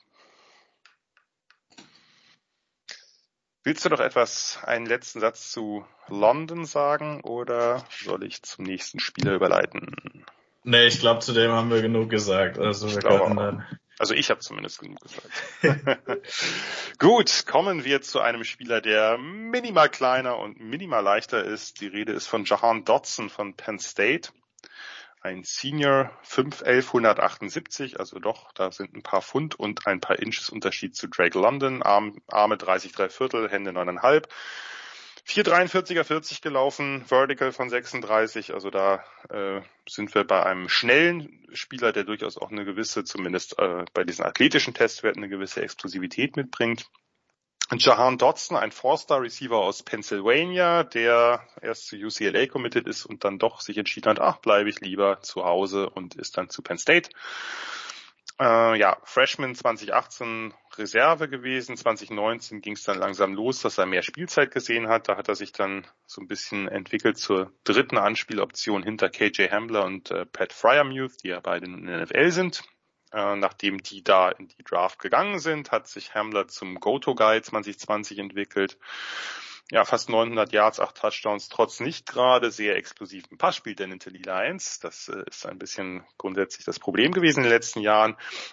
Das hat aber Dotson nicht davon abgehalten, dann 2021 nochmal draufzulegen. Wirklich, äh, man muss es so, äh, glaube ich, so deutlich sagen, im, im, Bereich College war er einer der besten Receiver des Landes, äh, gerade wenn man eben die, das, das Surrounding ein bisschen betrachtet. 91 Catches, fast 1200 Yards, 12 Touchdowns und äh, Third Team All-American damit geworden. Was ist Jahan Dotson für ein Typ? Jahan Dodson ein undersized Receiver mit sehr gutem oder zumindest gutem. Ich fand, also ich würde jetzt, hätte eine 4-3 hätte mich gewundert. Äh, Deep Speed und guter Explosivität plus eine ganz, ganz gehörige Portion Toughness. Äh, Slot äh, oder Inside aufgestellt, viel in Tight Formations. Es gab Spiele wie zum Beispiel gegen Michigan, wo er mehr außen gespielt hat, aber ich denke, in der NFL wird seine Rolle vor allem innen sein ja, hat so ein bisschen auch da so eine, so eine Positionsentwicklung durchgemacht, hat die vertikale KJ Hamler Rolle äh, 2020 angenommen, jetzt letzte Saison mehr der Underneath und Possession Guy gewesen, also er hat eine gewisse Variabilität da drin. Vorteile, starker Route Runner, dynamischer Release, schnell auf der Route, Quickness, schnelle Separation, äh, ich mag sein Footwork im, im, im Stem der Route bei den Breaks. Die Breaks insgesamt sind wirklich sind wirklich sehr, sehr, äh, also idealtypisch. Ne? Dieses, dieses Sinken oder Sink the Hips, wie es so schön heißt, also dieses Runtergehen mit den Hüften, damit man eben daraus sehr viel Schwung generieren kann. Äh, er stoppt schnell, er hat einen guten Burst aus den Breaks. Er hat ein, äh, also gerade wenn man jetzt diese Slot Momente betrachtet von ihm. Er hat einen variablen Route Tree mit verschiedenen Inside Routes, Crossing Routes und eben auch Out Routes. Erfahren und prononciert gegen Zone Coverage, erkennt Coverages. Er hat wirklich auch dieses ne, in den Schnittstellen zwischen den Zonen äh, die, äh, ne, kommt er dann rund, also settle down, wie es so schön heißt. Er ist ein intelligenter Route Runner. Ich fand ihn bei vertikaler Separation nicht so besonders. Äh, da fand ich auch seine seine Routen weniger nuanciert, also nur mit Schnelligkeit wird er außen nicht gewinnen, aber es ist vielleicht auch nur ein, ein Bonus äh, für das, was er dann in der NFL spielen muss. Großer Plus, großes Plus, exzellente Hände, wirklich kaum Drops, Verbesserungen auch gerade noch zu den, zu den Saisons davor. Bei 2021 hat er wirklich Klebstoff an den Händen gehabt, hat einen größeren Catch Radius als erwartet, ist jetzt, natürlich wird das nie Drake London sein. Äh, wir reden hier von einem 5-11 Receiver. Er fängt problemlos weg vom Körper, gute Body Control. Wenn er dann vertikal fängt, hat er auch also Over-the-Shoulder-Catches. Das sieht alles, finde ich, sehr, sehr gut aus. Er hat natürlich Limitierungen in Contested-Catch-Situationen, ist vollkommen klar. Ähm, er ist, finde ich, nach dem Catch jetzt nicht so, ich dachte am Anfang, ich hatte so ein bisschen mehr damit gerechnet, dass er ein bisschen mehr so der Jitterbug ist, dass er krasse Moves auspackt, dass er super nifty ist. Er ist eigentlich schon jemand, der eher North-South orientiert ist, der guckt, was er kriegen kann, der nicht so viel tänzelt oder zögert, sondern äh, also mit guter Vision, aber eben auch die, die Lane erwischt und dann geht's ab nach vorn. Ja, ähm, ansonsten gut als Blocker jetzt nichts Besonderes, gelegentlich als Wildcat Quarterback eingesetzt. Er hat Erfahrung und vor allem auch Erfolg als Punt Returner gehabt, das kommt sicherlich dazu.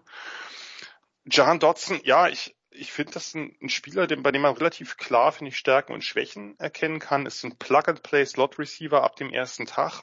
Hat vielleicht nicht das allerhöchste Ceiling. Ähm, zumindest meiner Meinung nach kann ich mich, kann ich mich natürlich irren. Konstante Separation, gute Ballskills, sichere Hände. Für mich aber kein First-Round-Pick. Dazu fehlt so ein bisschen dieser, dieser, dieser Special-Moment. Ja, ich, ich lache hier so ein bisschen, weil genau dasselbe hatte ich eben auch so in meiner Endanalyse. Also es ist tatsächlich einer, der, der Day One ähm, Starter in der Slot ist, der genau die Qualitäten dazu mitbringt, ähm, die du ganz richtig erörtert hast, ähm, um in, in, in in der Slot, ja, auch, auch, auch mit seiner Toughness über, über die Mitte, obwohl er eben nur 187 Pounds ist, ähm, zu bestehen, die tollen Hände. Wie, wie gesagt, ich, ich will da jetzt nicht nochmal drauf eingehen, äh, auf alles, weil du es wirklich sehr gut zusammengefasst hast. Also nochmal, wir haben unsere Notizen nicht, nicht uns, uns vorher nicht, äh, nicht geschickt. Meine Frage ist, ist, ist so ein bisschen, ähm, wo bewertet man ihn dann im, im Draft? Ich habe ihn in der dritten Runde, vielleicht auch in der frühen dritten Runde. Vielleicht ist das jetzt ein bisschen äh, ein bisschen streng in dem Sinn oder ein, aber er ist halt ein guter Slot, aber im Endeffekt ist er auch nur ein Slot Receiver. Ähm, ich denke mal, er kann als Punt Returner kann man sich so auf, auf, auf jeden Fall irgendwie ähm, also man, man man, man kann auf, auf jeden Fall argumentieren, dass man ihn in der zweiten Runde nimmt, äh, vielleicht auch in der, in, in der Mitte der zweiten Runde. Ich würde halt jetzt nur selber nicht, weil er eben nochmal in Anführungszeichen nur ein Slot-Receiver sein wird. Das ist eben in den meisten Offenses eben nochmal nur, nur, nur so wichtig und da wollen die meisten Teams und wenn ich jetzt ein GM wäre, ähm, eben auch ähm, nicht, nicht, nicht, nicht die, die krassesten Ressourcen, ähm, ich nenne es jetzt mal verballern für deswegen, wie gesagt, also ich mag den Spieler Jahan Dodson, aber ich denke mal, die Größe und die eben, eben dadurch, dass er auf die Slot limitiert ist, das limitiert ihn für mich so ein bisschen auf eine ähm, Third Round Valuation. Wie gesagt, wenn der in der zweiten Runde geht, glaube ich, macht da keiner was verkehrt mit. Ähm, ich weiß halt nicht, ob ich es machen würde für einen Slot Receiver. Oder ich würde es nicht machen. Ich weiß es ja. Ich würde es machen, weil ich glaube, dass, also wenn du diesen, einen, einen wirklich total soliden, total zuverlässigen, das ist auch ein super Typ, nur nebenbei gesagt, mit John Dodson, äh, nach allem, was man hört, liest und auch was, was man von seinen Interviews mitkriegt, das ist halt wirklich ein, ein absoluter super Typ, der wird dir keinen Ärger machen. Der bringt dir sofort etwas, also dem, da, da musst, da musst du nicht so sehr auf Projection gehen, und du hast, also wenn du das brauchst, dann hast du einfach einen Spieler, den du wirklich sofort starten lassen kannst. Darum habe ich ihn in der zweiten. aber ich kann natürlich, ich, ich kann deinen, deinen Punkt nachvollziehen. Wenn man ein bisschen mehr auf Ceiling geht, dann, ähm, dann ist das, äh, dann ist das ein Spieler, der, äh, der vielleicht eher, ja, eher fällt, weil, weil, der, weil der einfach einen sehr hohen Floor hat, aber das Ceiling ist so ein bisschen die Frage. Ist aber übrigens wohlgemerkt lustig, dass die zwei Spieler, die viele in der First Round haben oder so Ende First Round äh, mit, mit Olave und, und Dotson, dass sie bei uns beiden niedriger, bei dir noch ein Stück niedriger, aber dass wir die beiden nicht so äh, hoch bewerten. Ja, also nochmal, also ich, ich, ich, wir mögen ja beide Johan Dotson und Ja. ähm, sein, aber nochmal, also was er eben macht, ist ist, ist, ist für mich nicht genug, um ihn dann eben so hoch, also erste Runde schon gar nicht, in der zweiten Runde vielleicht, am liebsten natürlich in der dritten Runde. Wenn ich jetzt ein Big Board mache, eine Woche vor dem Draft, und er kommt dann irgendwann auf 57 oder so, ja, okay. Ähm, Ja, aber ja, ich, ich, ich glaube, ich glaube, du weißt oder auch die Zuhörer wisst, was ich meine. ich weiß es auf jeden Fall und ich denke die anderen meisten auch. So, lieber Lorenz, ich glaube, langsam ist es mit der Einigkeit vorbei. Wir haben noch zwei Spieler in der äh, großen Runde und wahrscheinlich haben wir jetzt die größten Differenzen. Ähm, ich bin mal gespannt. Äh, aber ich, ich finde, das kann nicht so weitergehen. Ja, Also, wir haben noch zwei Spieler mit B. Zwei Spieler, die sagen wir beide so ein bisschen, äh, ich denke auch in, in Scouting-Zirkeln, auch bei den Teams sehr unterschiedlich oder durchaus unterschiedlich bewertet werden können. Beginnen wir mit Traylon Burks von Arkansas. Traylon Burks, ein Junior, 6'2", 225, also groß, aber vor allem sehr, sehr massig. 33,5 Arme, 9,7 Achtel Hände. Die Hände hatten ja vorher, da gab es ja mal diese Berichte, dass der irgendwie XXXXL Handschuhe hat. Naja gut, dann hat er vielleicht darunter XXXL Handschuhe, damit das irgendwie hinkommt, aber ganz so groß, also seine Hände sind groß, aber nicht, nicht pranken. 4,55er 40 gelaufen, haben viele, inklusive mir, ein bisschen mehr erwartet. Vertical von 33, also jetzt die, die athletischen Testwerte waren ein bisschen mäßiger, ein Four-Star aus Arkansas, der, jetzt habt ihr langsam den Bogen raus, liebe Leute, in Arkansas geblieben ist, was ja nicht unbedingt selbstverständlich ist bei einem eher mal, mäßigen Programm in den letzten Jahren. Äh, Aber das hat sich für alle Seiten bezahlt gemacht. Schon als Freshman war er bester Receiver eines damals ja doch wirklich sehr, sehr schlechten Teams. Äh, Dann ging es unter dem neuen Head Coach Sam Pittman bergauf. Ähm, 2020 äh, schon 820 Yards, 7 Touchdowns, Second Team All SEC. Da begann der Hype dann schon zuzunehmen und letztes Jahr dann mit äh, ja über 1100 Yards, 11 Touchdowns, First Team All SEC. Da war recht klar, dass er sich für die Draft melden würde, was er dann auch getan hat. Ja, äh, Lorenz, ich bin wirklich, wirklich gespannt. Traylon Burks, äh, du bist dran. Ja, äh, Traylon Burks ist ein ist wie, wie, wie du schon sagst, ein, ein, ein starker, also physisch starker Spieler. Äh, ich fange mal mit der Athletik trotzdem an. Äh, er ist ein, für, für mich ein geradliniger Athlet. Also ich hatte auch mehr in der, im, im 40 Yard Dash erwartet als die 455. Ich weiß auch, ähm, dass die ähm, GPS-Zahlen, die ja die meisten Teams und auch, auch Scouts haben, besser waren als, also das, das kann man ja irgendwie berechnen, ähm, als diese 455. Ähm, ich weiß, da gab es viele, die haben ihn in, in den 4, 4, was weiß ich, 5 oder sowas, also durchaus eine Zehntelsekunde schneller erwartet. War das jetzt der Start? Weiß ich nicht, aber für mich ist die ist, ist die 40 Yard Dash jetzt keine große Frage, weil wenn man ihn, äh, er hat das ja auch irgendwie selber gesagt, ma, ma, äh, macht den Film an und seht, ob mich einer einfängt. In der SEC äh, waren es dann auch eher weniger, die das geschafft haben. Ähm, ich denke mal, auf dem Feld ist er einfach trotzdem sehr schnell und ge geradlinig, sehr guter Athlet. Er hat trotzdem oder er hat also sein sein sein Route Running ist durchaus sehr limitiert. Äh, er ist ja jemand, der oft benutzt wird. Auch ähm, wir gehen gleich noch äh, auf die Run After Catch oder einfach die ja, Playmaking äh, Ability, die er hat mit dem Ball in seinen Händen ein. Aber er ist ja wirklich jemand, der viel vertikal und dann eben auch in der Luft gewinnt. Also es gab ja das Alabama Spiel, äh, wo es dann ab und zu, ja, da, da, da, da bekommt die Offense an den Locusts Traylon Burks one-on-one, also das war jetzt nicht nur im Alabama-Spiel so. Ähm, und dann fokussiert sich KJ Jefferson, der Quarterback, komplett auf ihn und wirft ihm halt einen Jumpball hoch und ja, Traylon Burks gewinnt einfach echt sehr, sehr viele von denen, die halbwegs so geworfen sind, dass er eine Chance auf den Ball hat. ähm, ist stark in der Luft, ist physisch dominant. Er ist auch wieder ein X-Typ Wide Receiver, um noch kurz auf die After-Catch-Geschichte einzugehen. Da wird ja viel mit Debo Samuel verglichen. Das ist für mich ein Vergleich, den ich einfach nicht machen kann. Also ich verstehe, warum das gemacht wird, aber dadurch, dass die so unterschiedliche, da, da, dadurch, dass Traylon Burks einfach ja, eigentlich ist er ja nicht viel größer, aber er ist eben größer, ähm, da, da, da, dadurch, dass das mit die Comp einfach nicht mehr passt, ähm, oder die Comparison zu, zu Debo Samuel.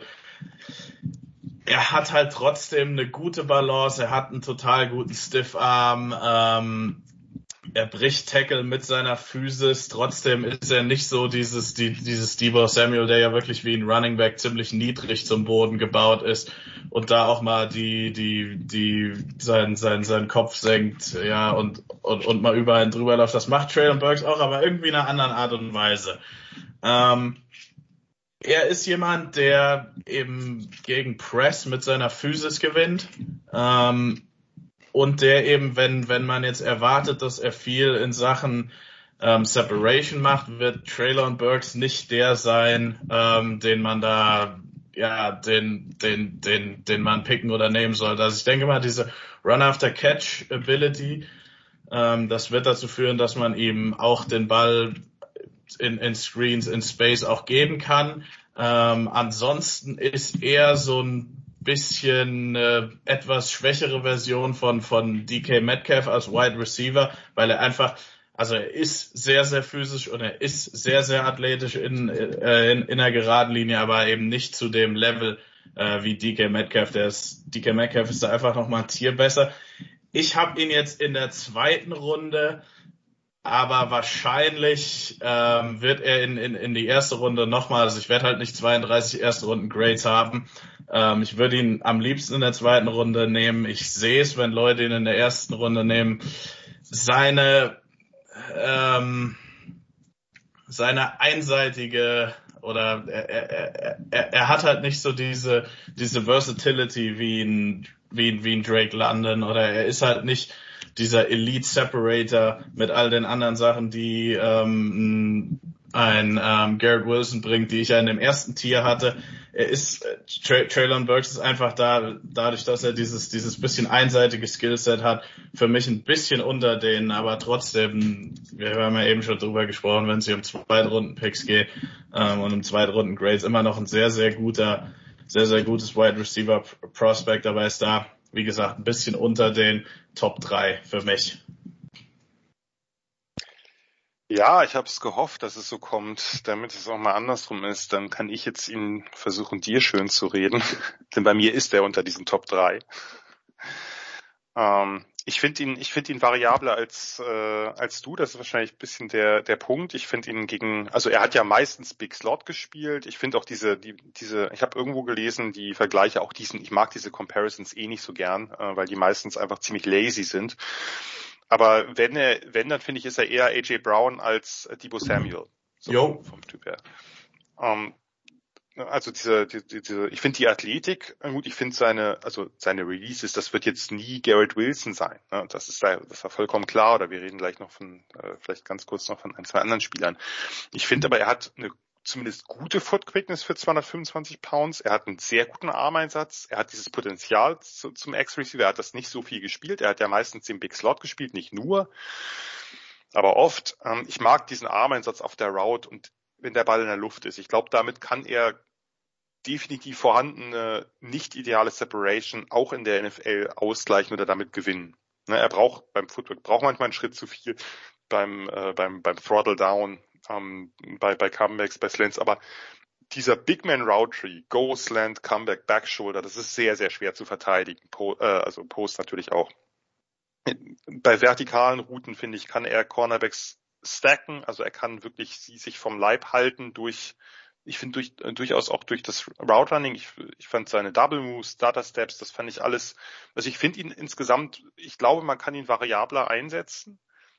Du hast über die Stärken beim, beim Catch müssen wir nicht reden, auch diese, diese Dinger gegen was, gegen Texas A&M, wo er da wirklich auch senkrecht gefühlt zwei Meter hoch in der Luft liegt und den Ball da einer Seitenlinie runterpflückt und noch Fuß reinkriegt oder so da waren schon, da waren schon richtig, richtig gute Dinger dabei und das ist, das ist das vielleicht, worauf ich dann hier ein bisschen merkte, das ist wirklich, er hat Special Traits, die kaum ein anderer Spieler in der Form hat. Zusammen mit seinem Körper, ähm, mit dem Body Shielding, mit den Contested Catches. Er zieht eine ganze Menge Pass Interferences. Also ich habe jetzt keine Statistiken, aber in den Spielen, die ich sah, hat er die meisten gezogen. Äh, ich habe von den, von den Top Receivern relativ viel gesehen und natürlich auch schon äh, während der Saison. Dieser Bully mit dem Ball in der Hand, er kann sich durchtanken, er kann aber auch um Defender herumlaufen. Also ich fand sein Game Speed auch deutlich, deutlich besser als sein Time Speed. Also dieses Alabama Play, ne, der, Klassiker, wo er den, den Ball fängt mit, mit, mit dem Comeback und dann oder abstoppt und dann einfach die gesamte Defense einmal out, outrun the Defense, ne, über, über quasi einmal über das gesamte Feld. Der Stiffarm ist monströs. Äh, er kann dadurch eben Bubble Screens und Swing Passes äh, relativ gut oder kann da gut eingesetzt werden. Ich ich glaube, es ist ein athletischer, physischer Big Slot, der Potenzial zum X-Receiver aufweist. Körperlich ist er der NFL definitiv gewachsen, da müssen, müssen wir nicht drüber äh, diskutieren. Ich glaube, dass er auch da den Bully spielen kann. Klar, die athletischen Testwerte machen mir jetzt auch ein bisschen Sorgen. Ich habe die Spieler vorher gerankt. Ähm, die Separation macht bei solchen Spielern immer Sorgen und ich unterschätze das Problem oft. Das ist mir durchaus bewusst, aber ich, ich glaube, mit dem kann man wirklich mehr anstellen, als man denkt und darum habe ich ihn eben, äh, habe ich ihn eben so in diesem Bereich, weiß nicht, 20 oder so. Jo, also ich, ich, ich sehe auf jeden Fall, ähm, äh, ja, ich, ich, ich verstehe es auf jeden Fall. Also ich, äh, ähm, ich, ich bin auch einer in, in, zum Thema Special Trades, jetzt nicht unbedingt nur bei der Wide Receiver Position, aber durchaus bei allen Positionen. Das ist was, wo ich auch durchaus manchmal Spieler überbewerte.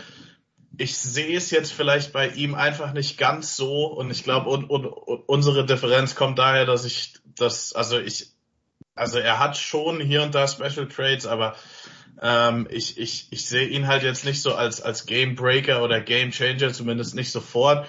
Und ich glaube, meine, äh, meine ja, Concerns, die ich mit, mit seinem Route Running habe, die sind ein bisschen, mhm. bisschen mehr als, als bei dir. Aber ich denke mal, grundsätzlich sind wir jetzt wieder nicht, nicht, nicht ganz weit weg voneinander, aber das sind wahrscheinlich so die, die beiden Differenzen, die wir, die wir haben, ja. im Großen und Ganzen. Also ich mag ihn auch. Ich denke auch, dass das nochmal ein guter ähm, NFL-Receiver wird. Ich finde auch die, die, den, den Big Slot Angle ähm, oder ja, die, die Ideen als, als Big Slot zu spielen, ähm, auch gerade, ich, ich sage es mal als Rookie oder auch als vielleicht noch als äh, Zweitjahr in, in seinem zweiten Jahr finde ich, ähm, das sehe ich auch so. Ähm, das hatte ich jetzt nicht erwähnt. Aber grundsätzlich, wenn ich den Typ wirklich in der ersten Runde oder in der, ich, ich sag mal, in der mittleren bis frühen ersten Runde nehmen will, dann hätte ich schon gern jemanden, der wie ein Drake London direkt als, als X-Receiver spielen kann. Und das weiß ich halt bei ihm nicht. Ähm, da, da, da ist mir eben das, das, das Route Running, da habe ich ein paar mehr, ähm, ein paar mehr Sorgen in, in dem Sinn und auch was die Releases angeht. Ja, okay, also wie gesagt, das kann man, kann man ja, es gibt ja auch gute Gründe für. Ich weiß nur nicht, ob Drake London insgesamt, wenn man alle Routes betrifft, der bessere Route Runner ist als Traylon Burks. Aber ich finde, er hat, er, er hat bessere, bessere Anlagen zum Thema äh, in, in, oder im, im Thema Athletik und Fluidity, äh, was wir auch angesprochen haben, auch ähm, die, die, die laterale Agilität ist halt ist meiner Meinung nach bei, bei Drake London einfach ein bisschen mehr da. Das, das, das, er, er, er, er gibt mir da einfach so ein bisschen mehr. Also es ist jetzt, oder es, es sind, es sind immer noch nur die Physik, oder die, die, die physischen Trades, die er hat. Es, also es, er muss da noch viel lernen, aber ich denke mal, er hat da einfach ein bisschen mehr Möglichkeiten, ein bisschen mehr Potenzial. Das äh, ist durchaus möglich, bleibt abzuwarten, um das Thema jetzt hier mal so ganz langsam ausfäden zu lassen. Wir haben noch einen Spieler und hier wird es wahrscheinlich dann doch, ich hoffe jetzt zumindest noch mal auf einmal große, äh, wie nennt man das, Diskrepanzen, Disharmonien, wie auch immer.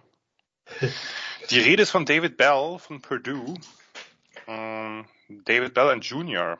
6'1, 212, 31,7 Achtel Arme.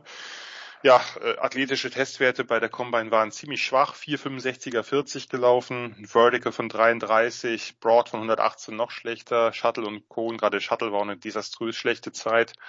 David Bell, ein Forster aus Indiana, der in seinem Bundesstaat blieb. Ihr, ihr kennt den Trick, ähm, aber nicht zu Notre Dame ging oder so, sondern eben zu Purdue.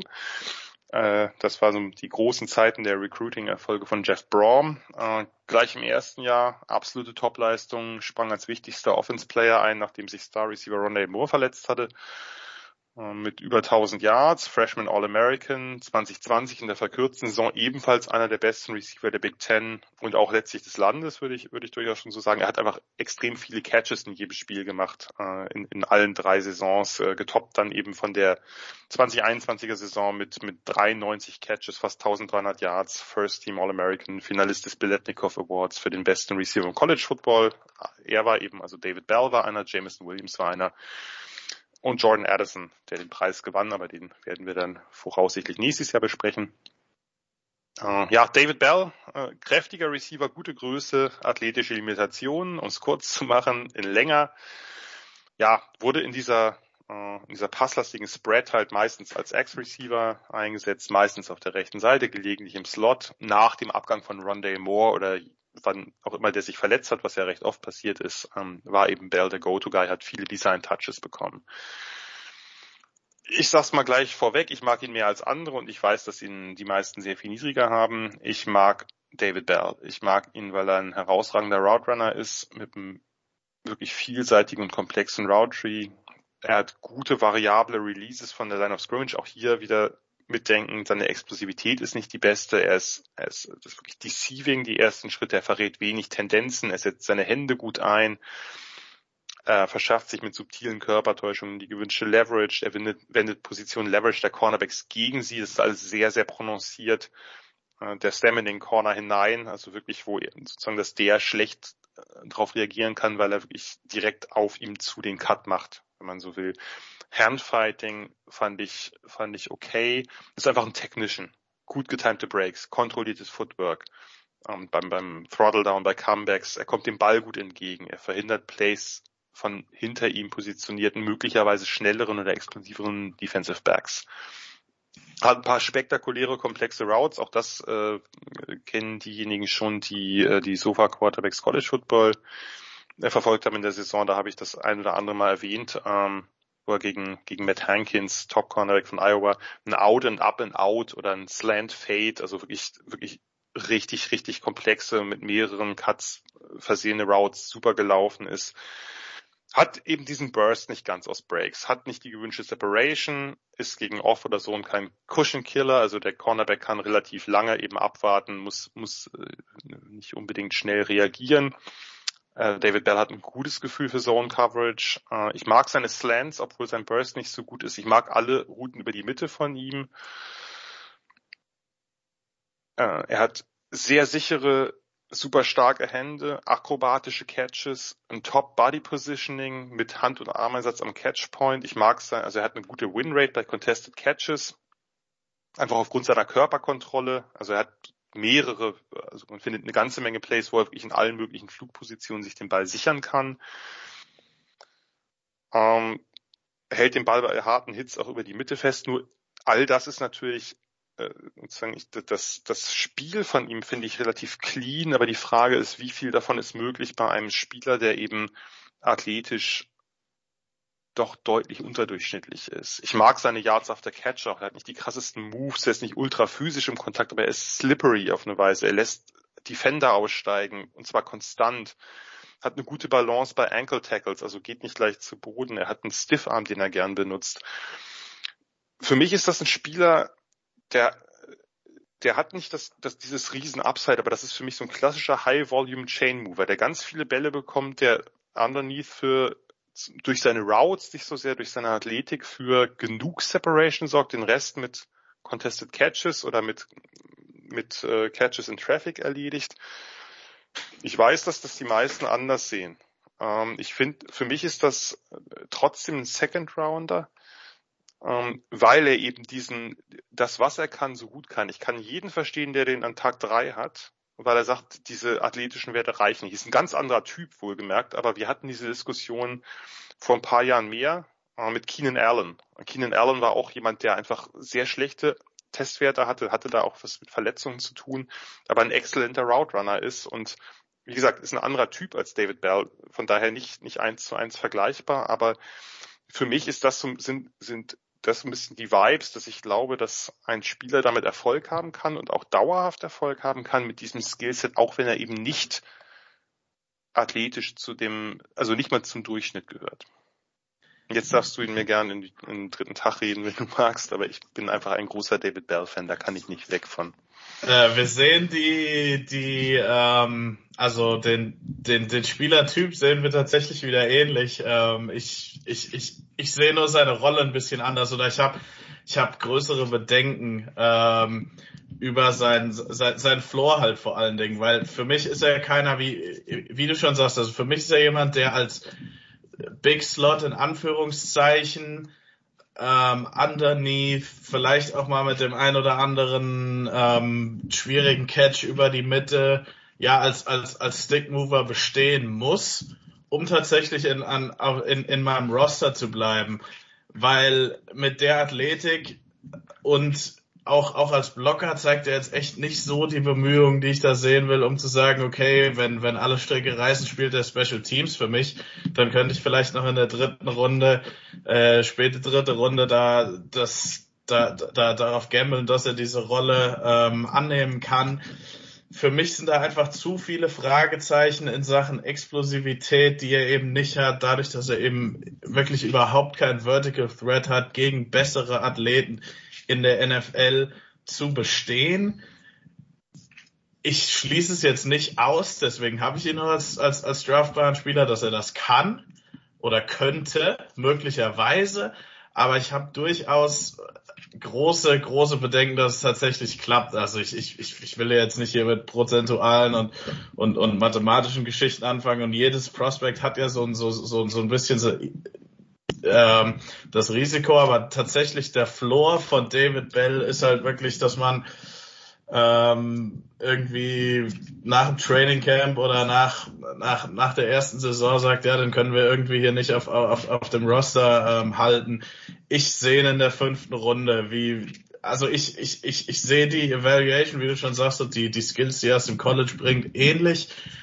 Aber ich habe große Bedenken mit der NFL-Rolle, ähm, dass ich ihm, dass, dass, dass, dass er die ja an sich reisen kann und dass ich ihn auf einem in, in, in, in einem Roster behalten kann. Ähm, deswegen, ja, groß. Ich, siehst du, ich wusste es. Ich wusste, den Spieler musste ich noch reinnehmen. Ich hatte sie vorher gesagt, weil ich, weil ich, also ich hatte natürlich gehofft, dass wir bei anderen Spielern auch weiter auseinander liegen, damit es ein bisschen spannender wird. Aber äh, das ist ein Spieler, der polarisiert, das ist mir durchaus klar. Und ich weiß auch, dass der nicht in der zweiten Runde gehen wird. Ich glaube trotzdem, dass das eben genau, also ich sehe ihn auch nicht nur als Big Slot, muss ich dazu sagen. Ich sehe ihn durchaus, ich sehe ihn durchaus variabel eingesetzt. Ich, äh, ich glaube, dass der, ich glaube, dass der seinen Wert hat und zwar auch einen guten Wert haben kann.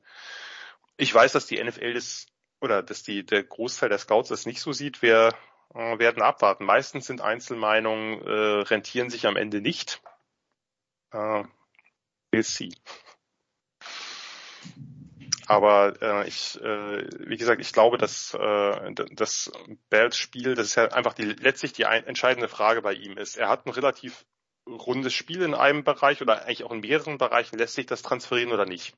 Ja, auf jeden Fall. Ein anderer Typ wird er nicht werden. Also da gibt's andere Spieler, bei denen man, also bei Drake London kann man das eher sagen oder auch bei einem Garrett Wilson könnte man das sogar sagen, aber bei, äh, bei David Bell ist völlig klar, was der, wenn der Erfolg hat, womit der Erfolg hat. Klappt das oder nicht? So. Liebe Leute, wir haben jetzt die zehn Receiver, die wir ausführlich diskutiert haben, haben wir jetzt durchdiskutiert. Wir sind auch schon sehr, sehr weit fortgeschritten in der Zeit. Aber wir werden jetzt noch vier Spieler, zwei bei Loren, zwei bei mir, ganz kurz, ohne große Scouting Reports, sondern einfach nur, weil sie spannend sind, einfach zwei, drei Trades nennen, weil einfach zehn Receiver viel zu wenig ist bei einer so tiefen Gruppe, bei der viele, vermute ich jetzt mal, ja, 15 Receiver den ersten drei Runden haben werden. Vielleicht sogar ja, mehr. Ja, kann, kann schon sein. Also 14 ist ja eigentlich schon zu wenig. Nee, ich sag ja, 15 Receiver in den ersten drei Runden. Ich werde mehr drin haben. Äh, ich, die, Okay. die habe ich jetzt schon ausgereizt. Also von daher, äh, das, das wird, also wir haben gerade zweite, dritte Runde eine unglaubliche Menge an spannenden Receivern. Und von daher, lieber Lorenz, willst du mir noch einen weiteren vorstellen? Ja, zwei sogar. Ähm, Zwei sogar. Aber ich, ich, ich fange erstmal bei, bei einem an. Äh, das ist der Christian Watson, ähm, North Dakota State. Äh, der ist 6'4, ähm, 200, 208 Pounds, hat eine 436 ähm, 40 Yard Dash gelaufen. Also er ist so dieser Height, Weight, Speed Gamble für mich in, in diesem Draft. Also möglicherweise in der dritten Runde. Sein Floor ist halt einfach, dass er durch diese durch diese Größe und durch diese Geschwindigkeit ein richtig guter Special Teamer sein wird.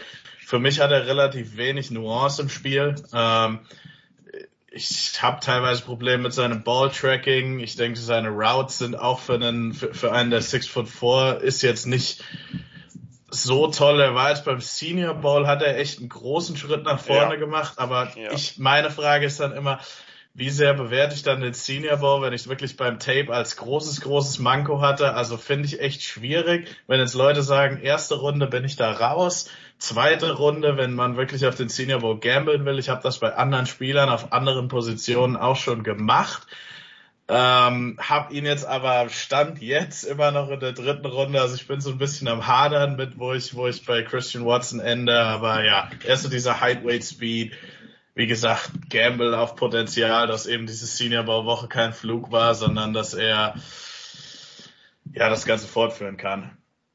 Ja, ich habe genau dasselbe. Also ich habe mein erst, meine erste Notiz ist mehr Size Speed Prospect geht nicht.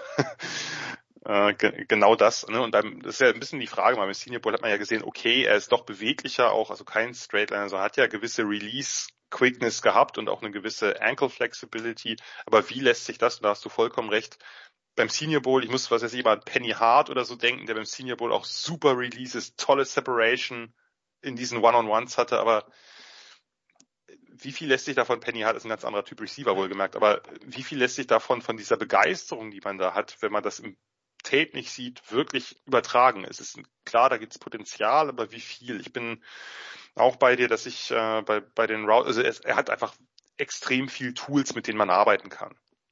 Und ich, also die, die tiefen Cuts, die gefallen mir ganz gut. Also die ganzen Deep In, Deep Post, Deep Out, Corner. Also wenn du so eine Air Coryell Offense hast, die so ein bisschen mit Timing, mit tieferen Timing Routes arbeitet, da fände ich den nicht unspannend. Aber, also, das sieht alles relativ gut aus, wenn man, wenn man ihn sich anschaut. Die Frage ist halt, wie, wie gut ist es wirklich? Wie viel ist da wirklich drin? Und daher, ja, bei mir ist das so irgendwo so ein Borderline-Kandidat zwischen äh, Second und Third. Mm, Ich sehe den mittlerweile immer häufiger weiter oben und äh, ist mir ein bisschen viel mittlerweile. Also ein Ja. bisschen weit oben. Ich, ich, ja, also wir, wir sehen es dann wirklich ähnlich. Ich sehe es einfach im, im, im Film nicht, ähm, wie, wie gut sein Senior Bowl war. Ähm, vielleicht liege ich in der Einschätzung dann diesmal einfach falsch. Äh, wie gesagt, ich habe das bei Osa Odigizua letztes Jahr, ähm, da war der, der Film, also es ist eine ganz andere Position. Da war der Senior Bowl überragend. Film Ja. ging so, habe dann trotzdem gesagt, okay, den würde ich hochnehmen. Ähm, und bei dem hat's hat's hat's dann so geklappt, aber ja, also Christian Watson ist halt, ich, ich, ich kann es jetzt halt auf den Film auf nichts schieben, dass er eben aus der Position gespielt wurde, also also nicht auf seiner richtigen Position. Ja, ich, ich, es ist mir halt nicht genug, um ihn jetzt da irgendwie in die erste Runde zu pushen. Äh, reicht, reicht für mich nicht. Nee, das weiß ich. Zweite Runde vielleicht. Momentan ist er noch in der dritten. Bei mir ist bei, also der wird nicht, der wird nicht weiter nach, nicht viel weiter nach oben gehen. Also ich äh, werde ihn nicht irgendwo in die Nähe der ersten Runde packen. Kann ja alles sein. Ich freue mich ja auch, wenn die Spieler mich, also ich freue mich über jeden Spieler, der sein, seine Draft-Position outplayt sozusagen. Das, äh, das ist überhaupt keine Frage. Da irre ich mich gerne, weil das bedeutet, dass wir gute Spieler in der NFL haben. Auf So. jeden Fall. So wollen wir in, die- in die zweite. Abwechselnd oder willst du den zweiten hinterherlegen? Können auch abwechseln. Abwechseln ist gut. Abwechselnd ist immer gut. Dann fange ich mit welchem fange ich an? Ich fange mit äh, Wanda Robinson an, äh, weil da tränen meine Augen immer so ein bisschen. Wanda Robinson, Kentucky, 5,878, also sehr, sehr klein mit Armen, die, naja, wirklich, also äh, da sind wir dann wirklich bei den, bei den, bei den T-Rex-Armen von 27,5 Achtel.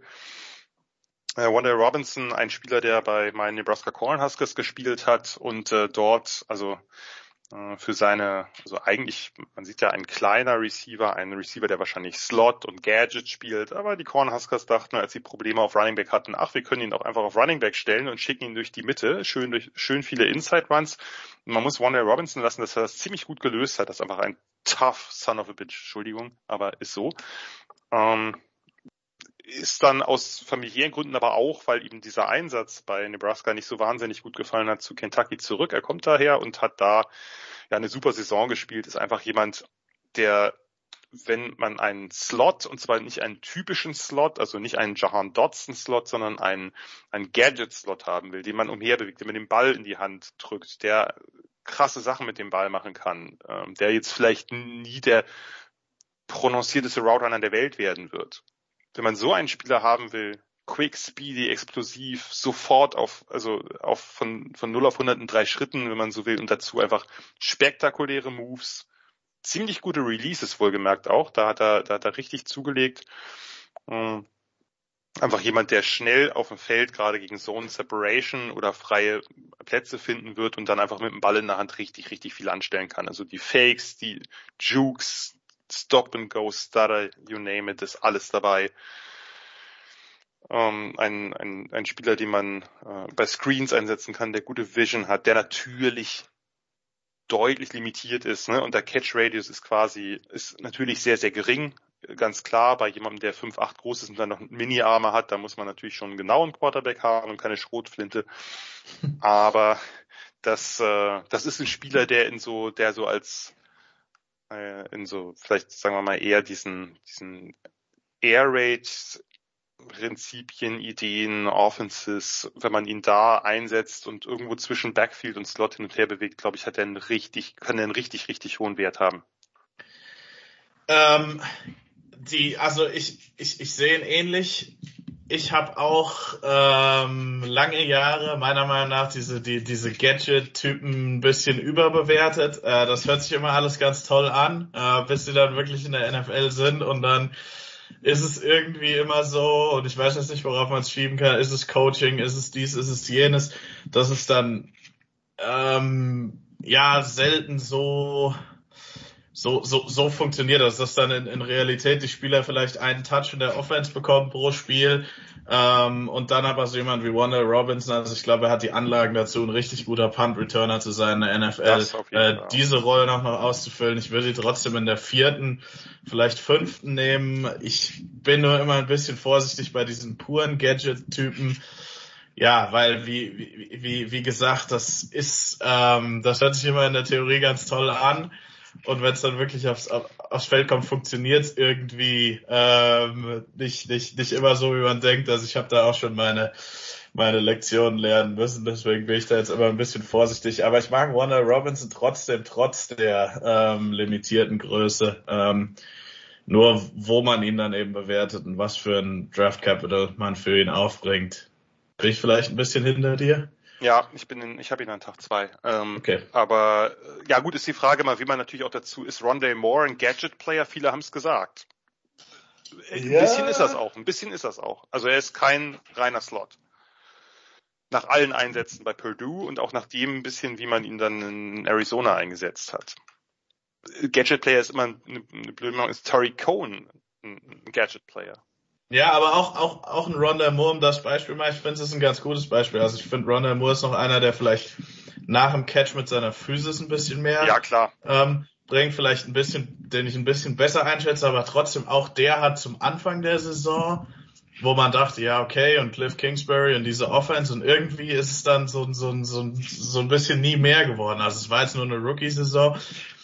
Aber wie gesagt, ich glaube, es ist da doch in der Praxis in der NFL gerade in einer in, in, in so einer Saison schwierig, unter der Woche dann noch hier fünf Plays für meinen Gadget-Spieler, ähm, die nochmal anders sind, die die Defense noch nicht kennt.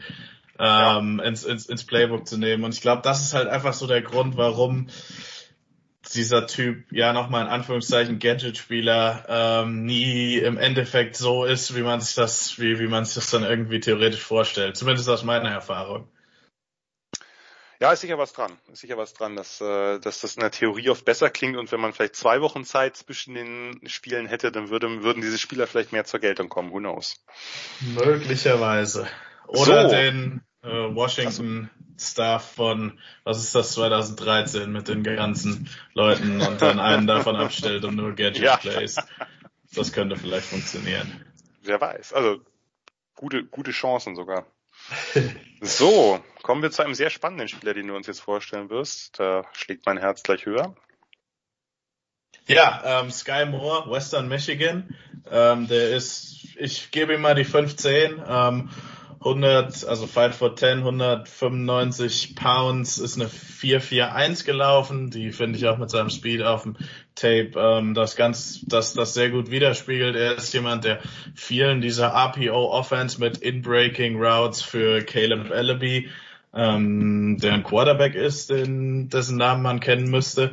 Ähm, der hier letzte Woche besprochen wurde. Ich muss kurz auf die letzte Folge verweisen, damit ich noch ein paar Leute abhole. Genau, hört euch die letzte Folge an. Ähm, äh, der, der, der, der da ja mit tollen Releases und mit tollem Route Running, auch Route Timing immer wieder offen geworden ist, natürlich in der Mac ähm, gegen Cornerbacks, ja, die eben Mac Cornerbacks sind.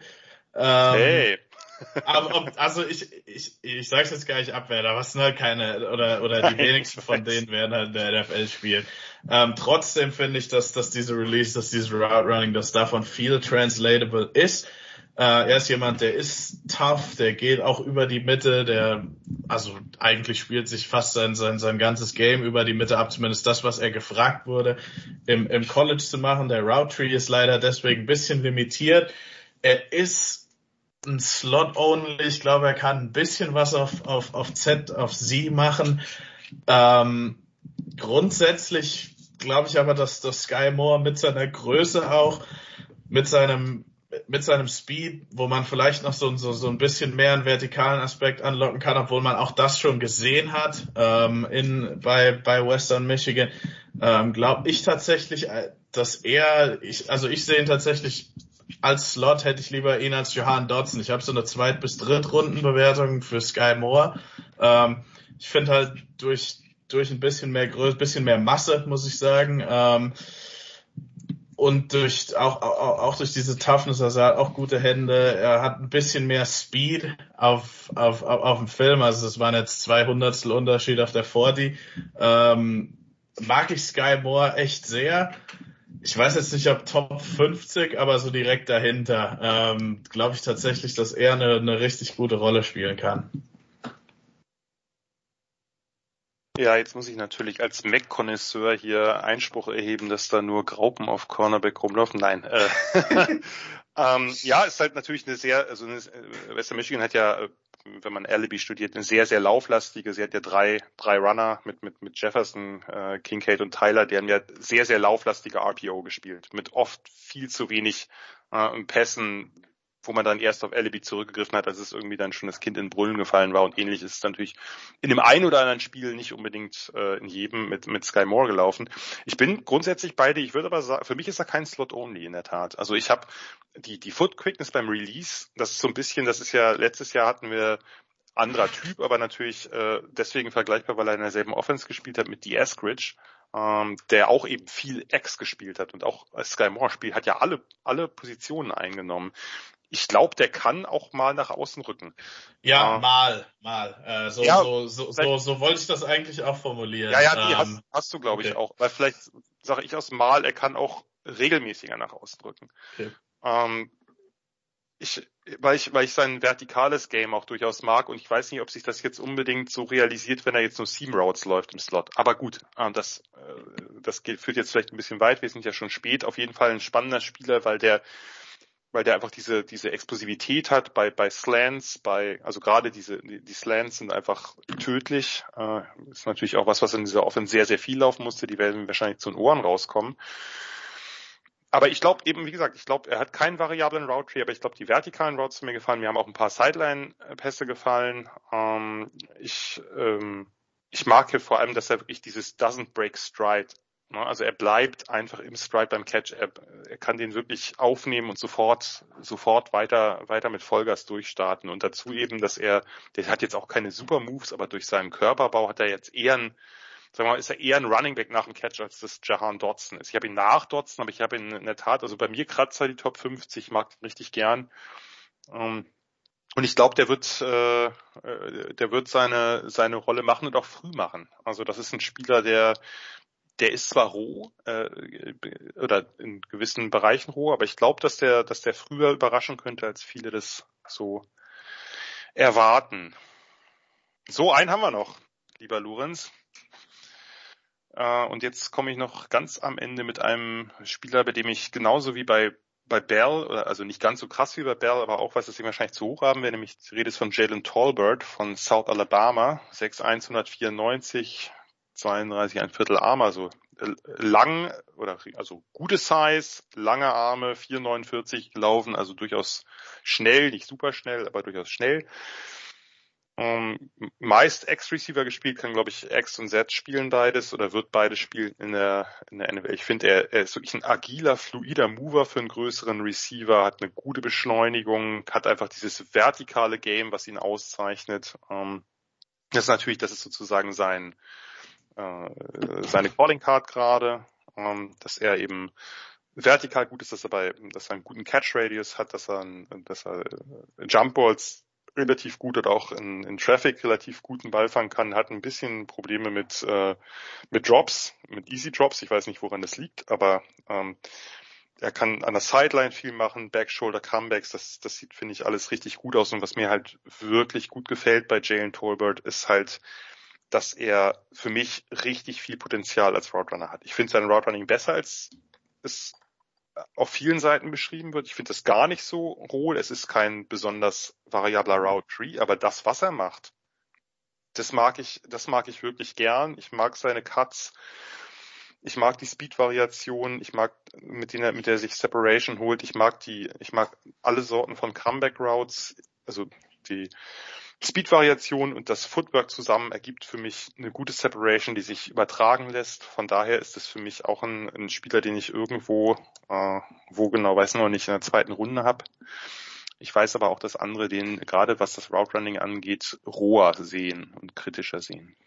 Ja, ähm, da haben wir doch tatsächlich mal ein bisschen ähm, Uneinigkeit hier, weil ich, ich fand das Route Running echt also ich will jetzt nicht sagen erschreckend, aber ich fand äh, endlich, endlich äh, ich, ich, ich, ich, ich fand sein Route Running echt schwach. Ich fand, er hatte wenig Physis, auch als Blocker, deswegen stelle ja. ich so ein bisschen seine ja, ja. Special Teams in Frage.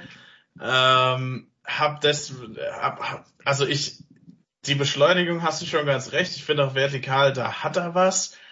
Ich habe ihn aber am dritten Tag ähm, irgendwie habe ich so das äh, von von von von seinem von seinem Film gefällt mir sein sein sein Effort sein sein sein Attention to Detail einfach überhaupt nicht. Ähm, das ist wirklich jemand, wo ich wo ich auch, auch schon mit anderen Leuten, also ich habe mir den auch nochmal angeguckt, weil es ist so viele dann auf einmal gab, die dann meinten, yo Jalen Tolbert und ja auch irgendwie Jim Nagy vom Senior Bowl und alle möglichen Leute wo ich dann irgendwann dachte, hä, was sehe ich denn da nicht? Und habe mir den dann nochmal angeguckt und okay, ich, ich, wie gesagt, ich sehe so die Beschleunigung, ich sehe so ein bisschen das Vertikale, aber da sind für mich viele, viele Fragezeichen.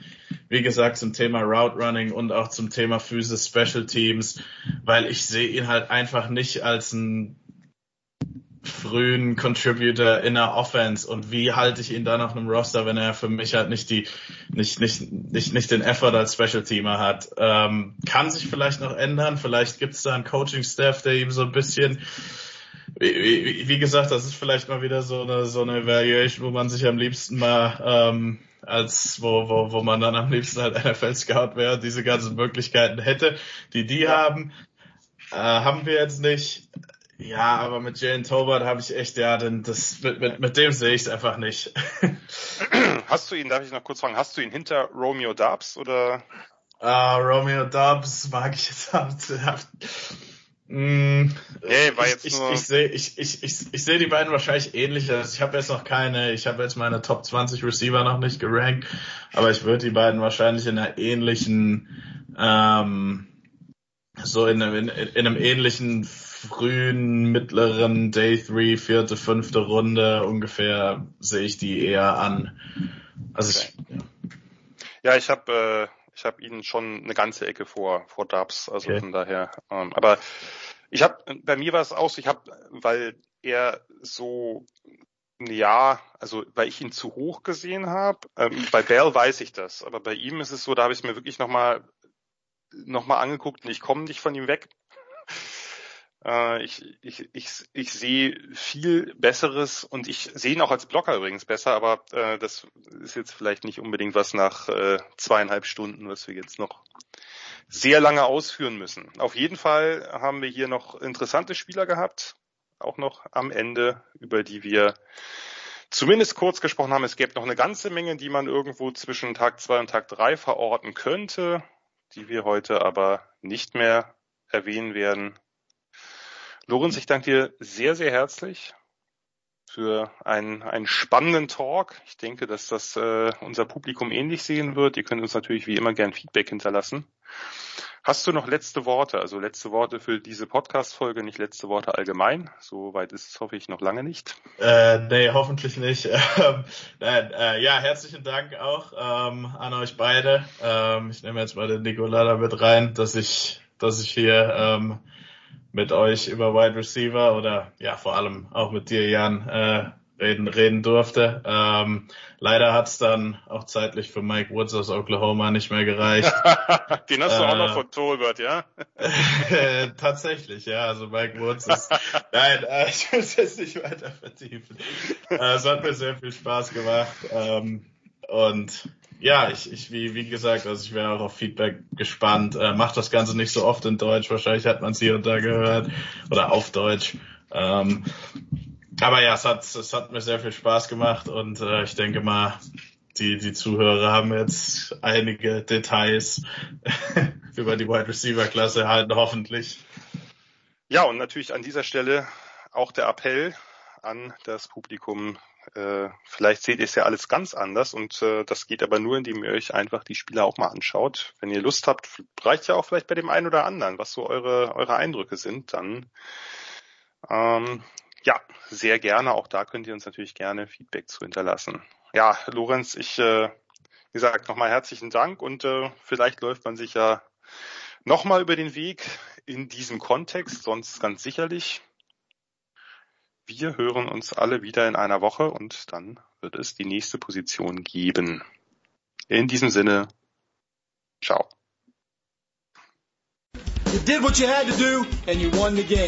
Das waren die Sofa Quarterbacks mit der Extravaganza zur National Football League auf Sportradio 360.de. Wenn Sie Fragen, Anmerkungen, Gegenbeispiele haben, schreiben Sie uns entweder auf unserer Facebook-Seite über unseren Twitter-Account at Sportradio 360 oder direkt an steilpass at Sportradio 360.de. Great job, guys. Und versäumen Sie nicht unsere nächste Big Show jeden Donnerstag neu auf www.sportradio360.de. One day at a time. Keep getting better as a football team, and we'll see what happens.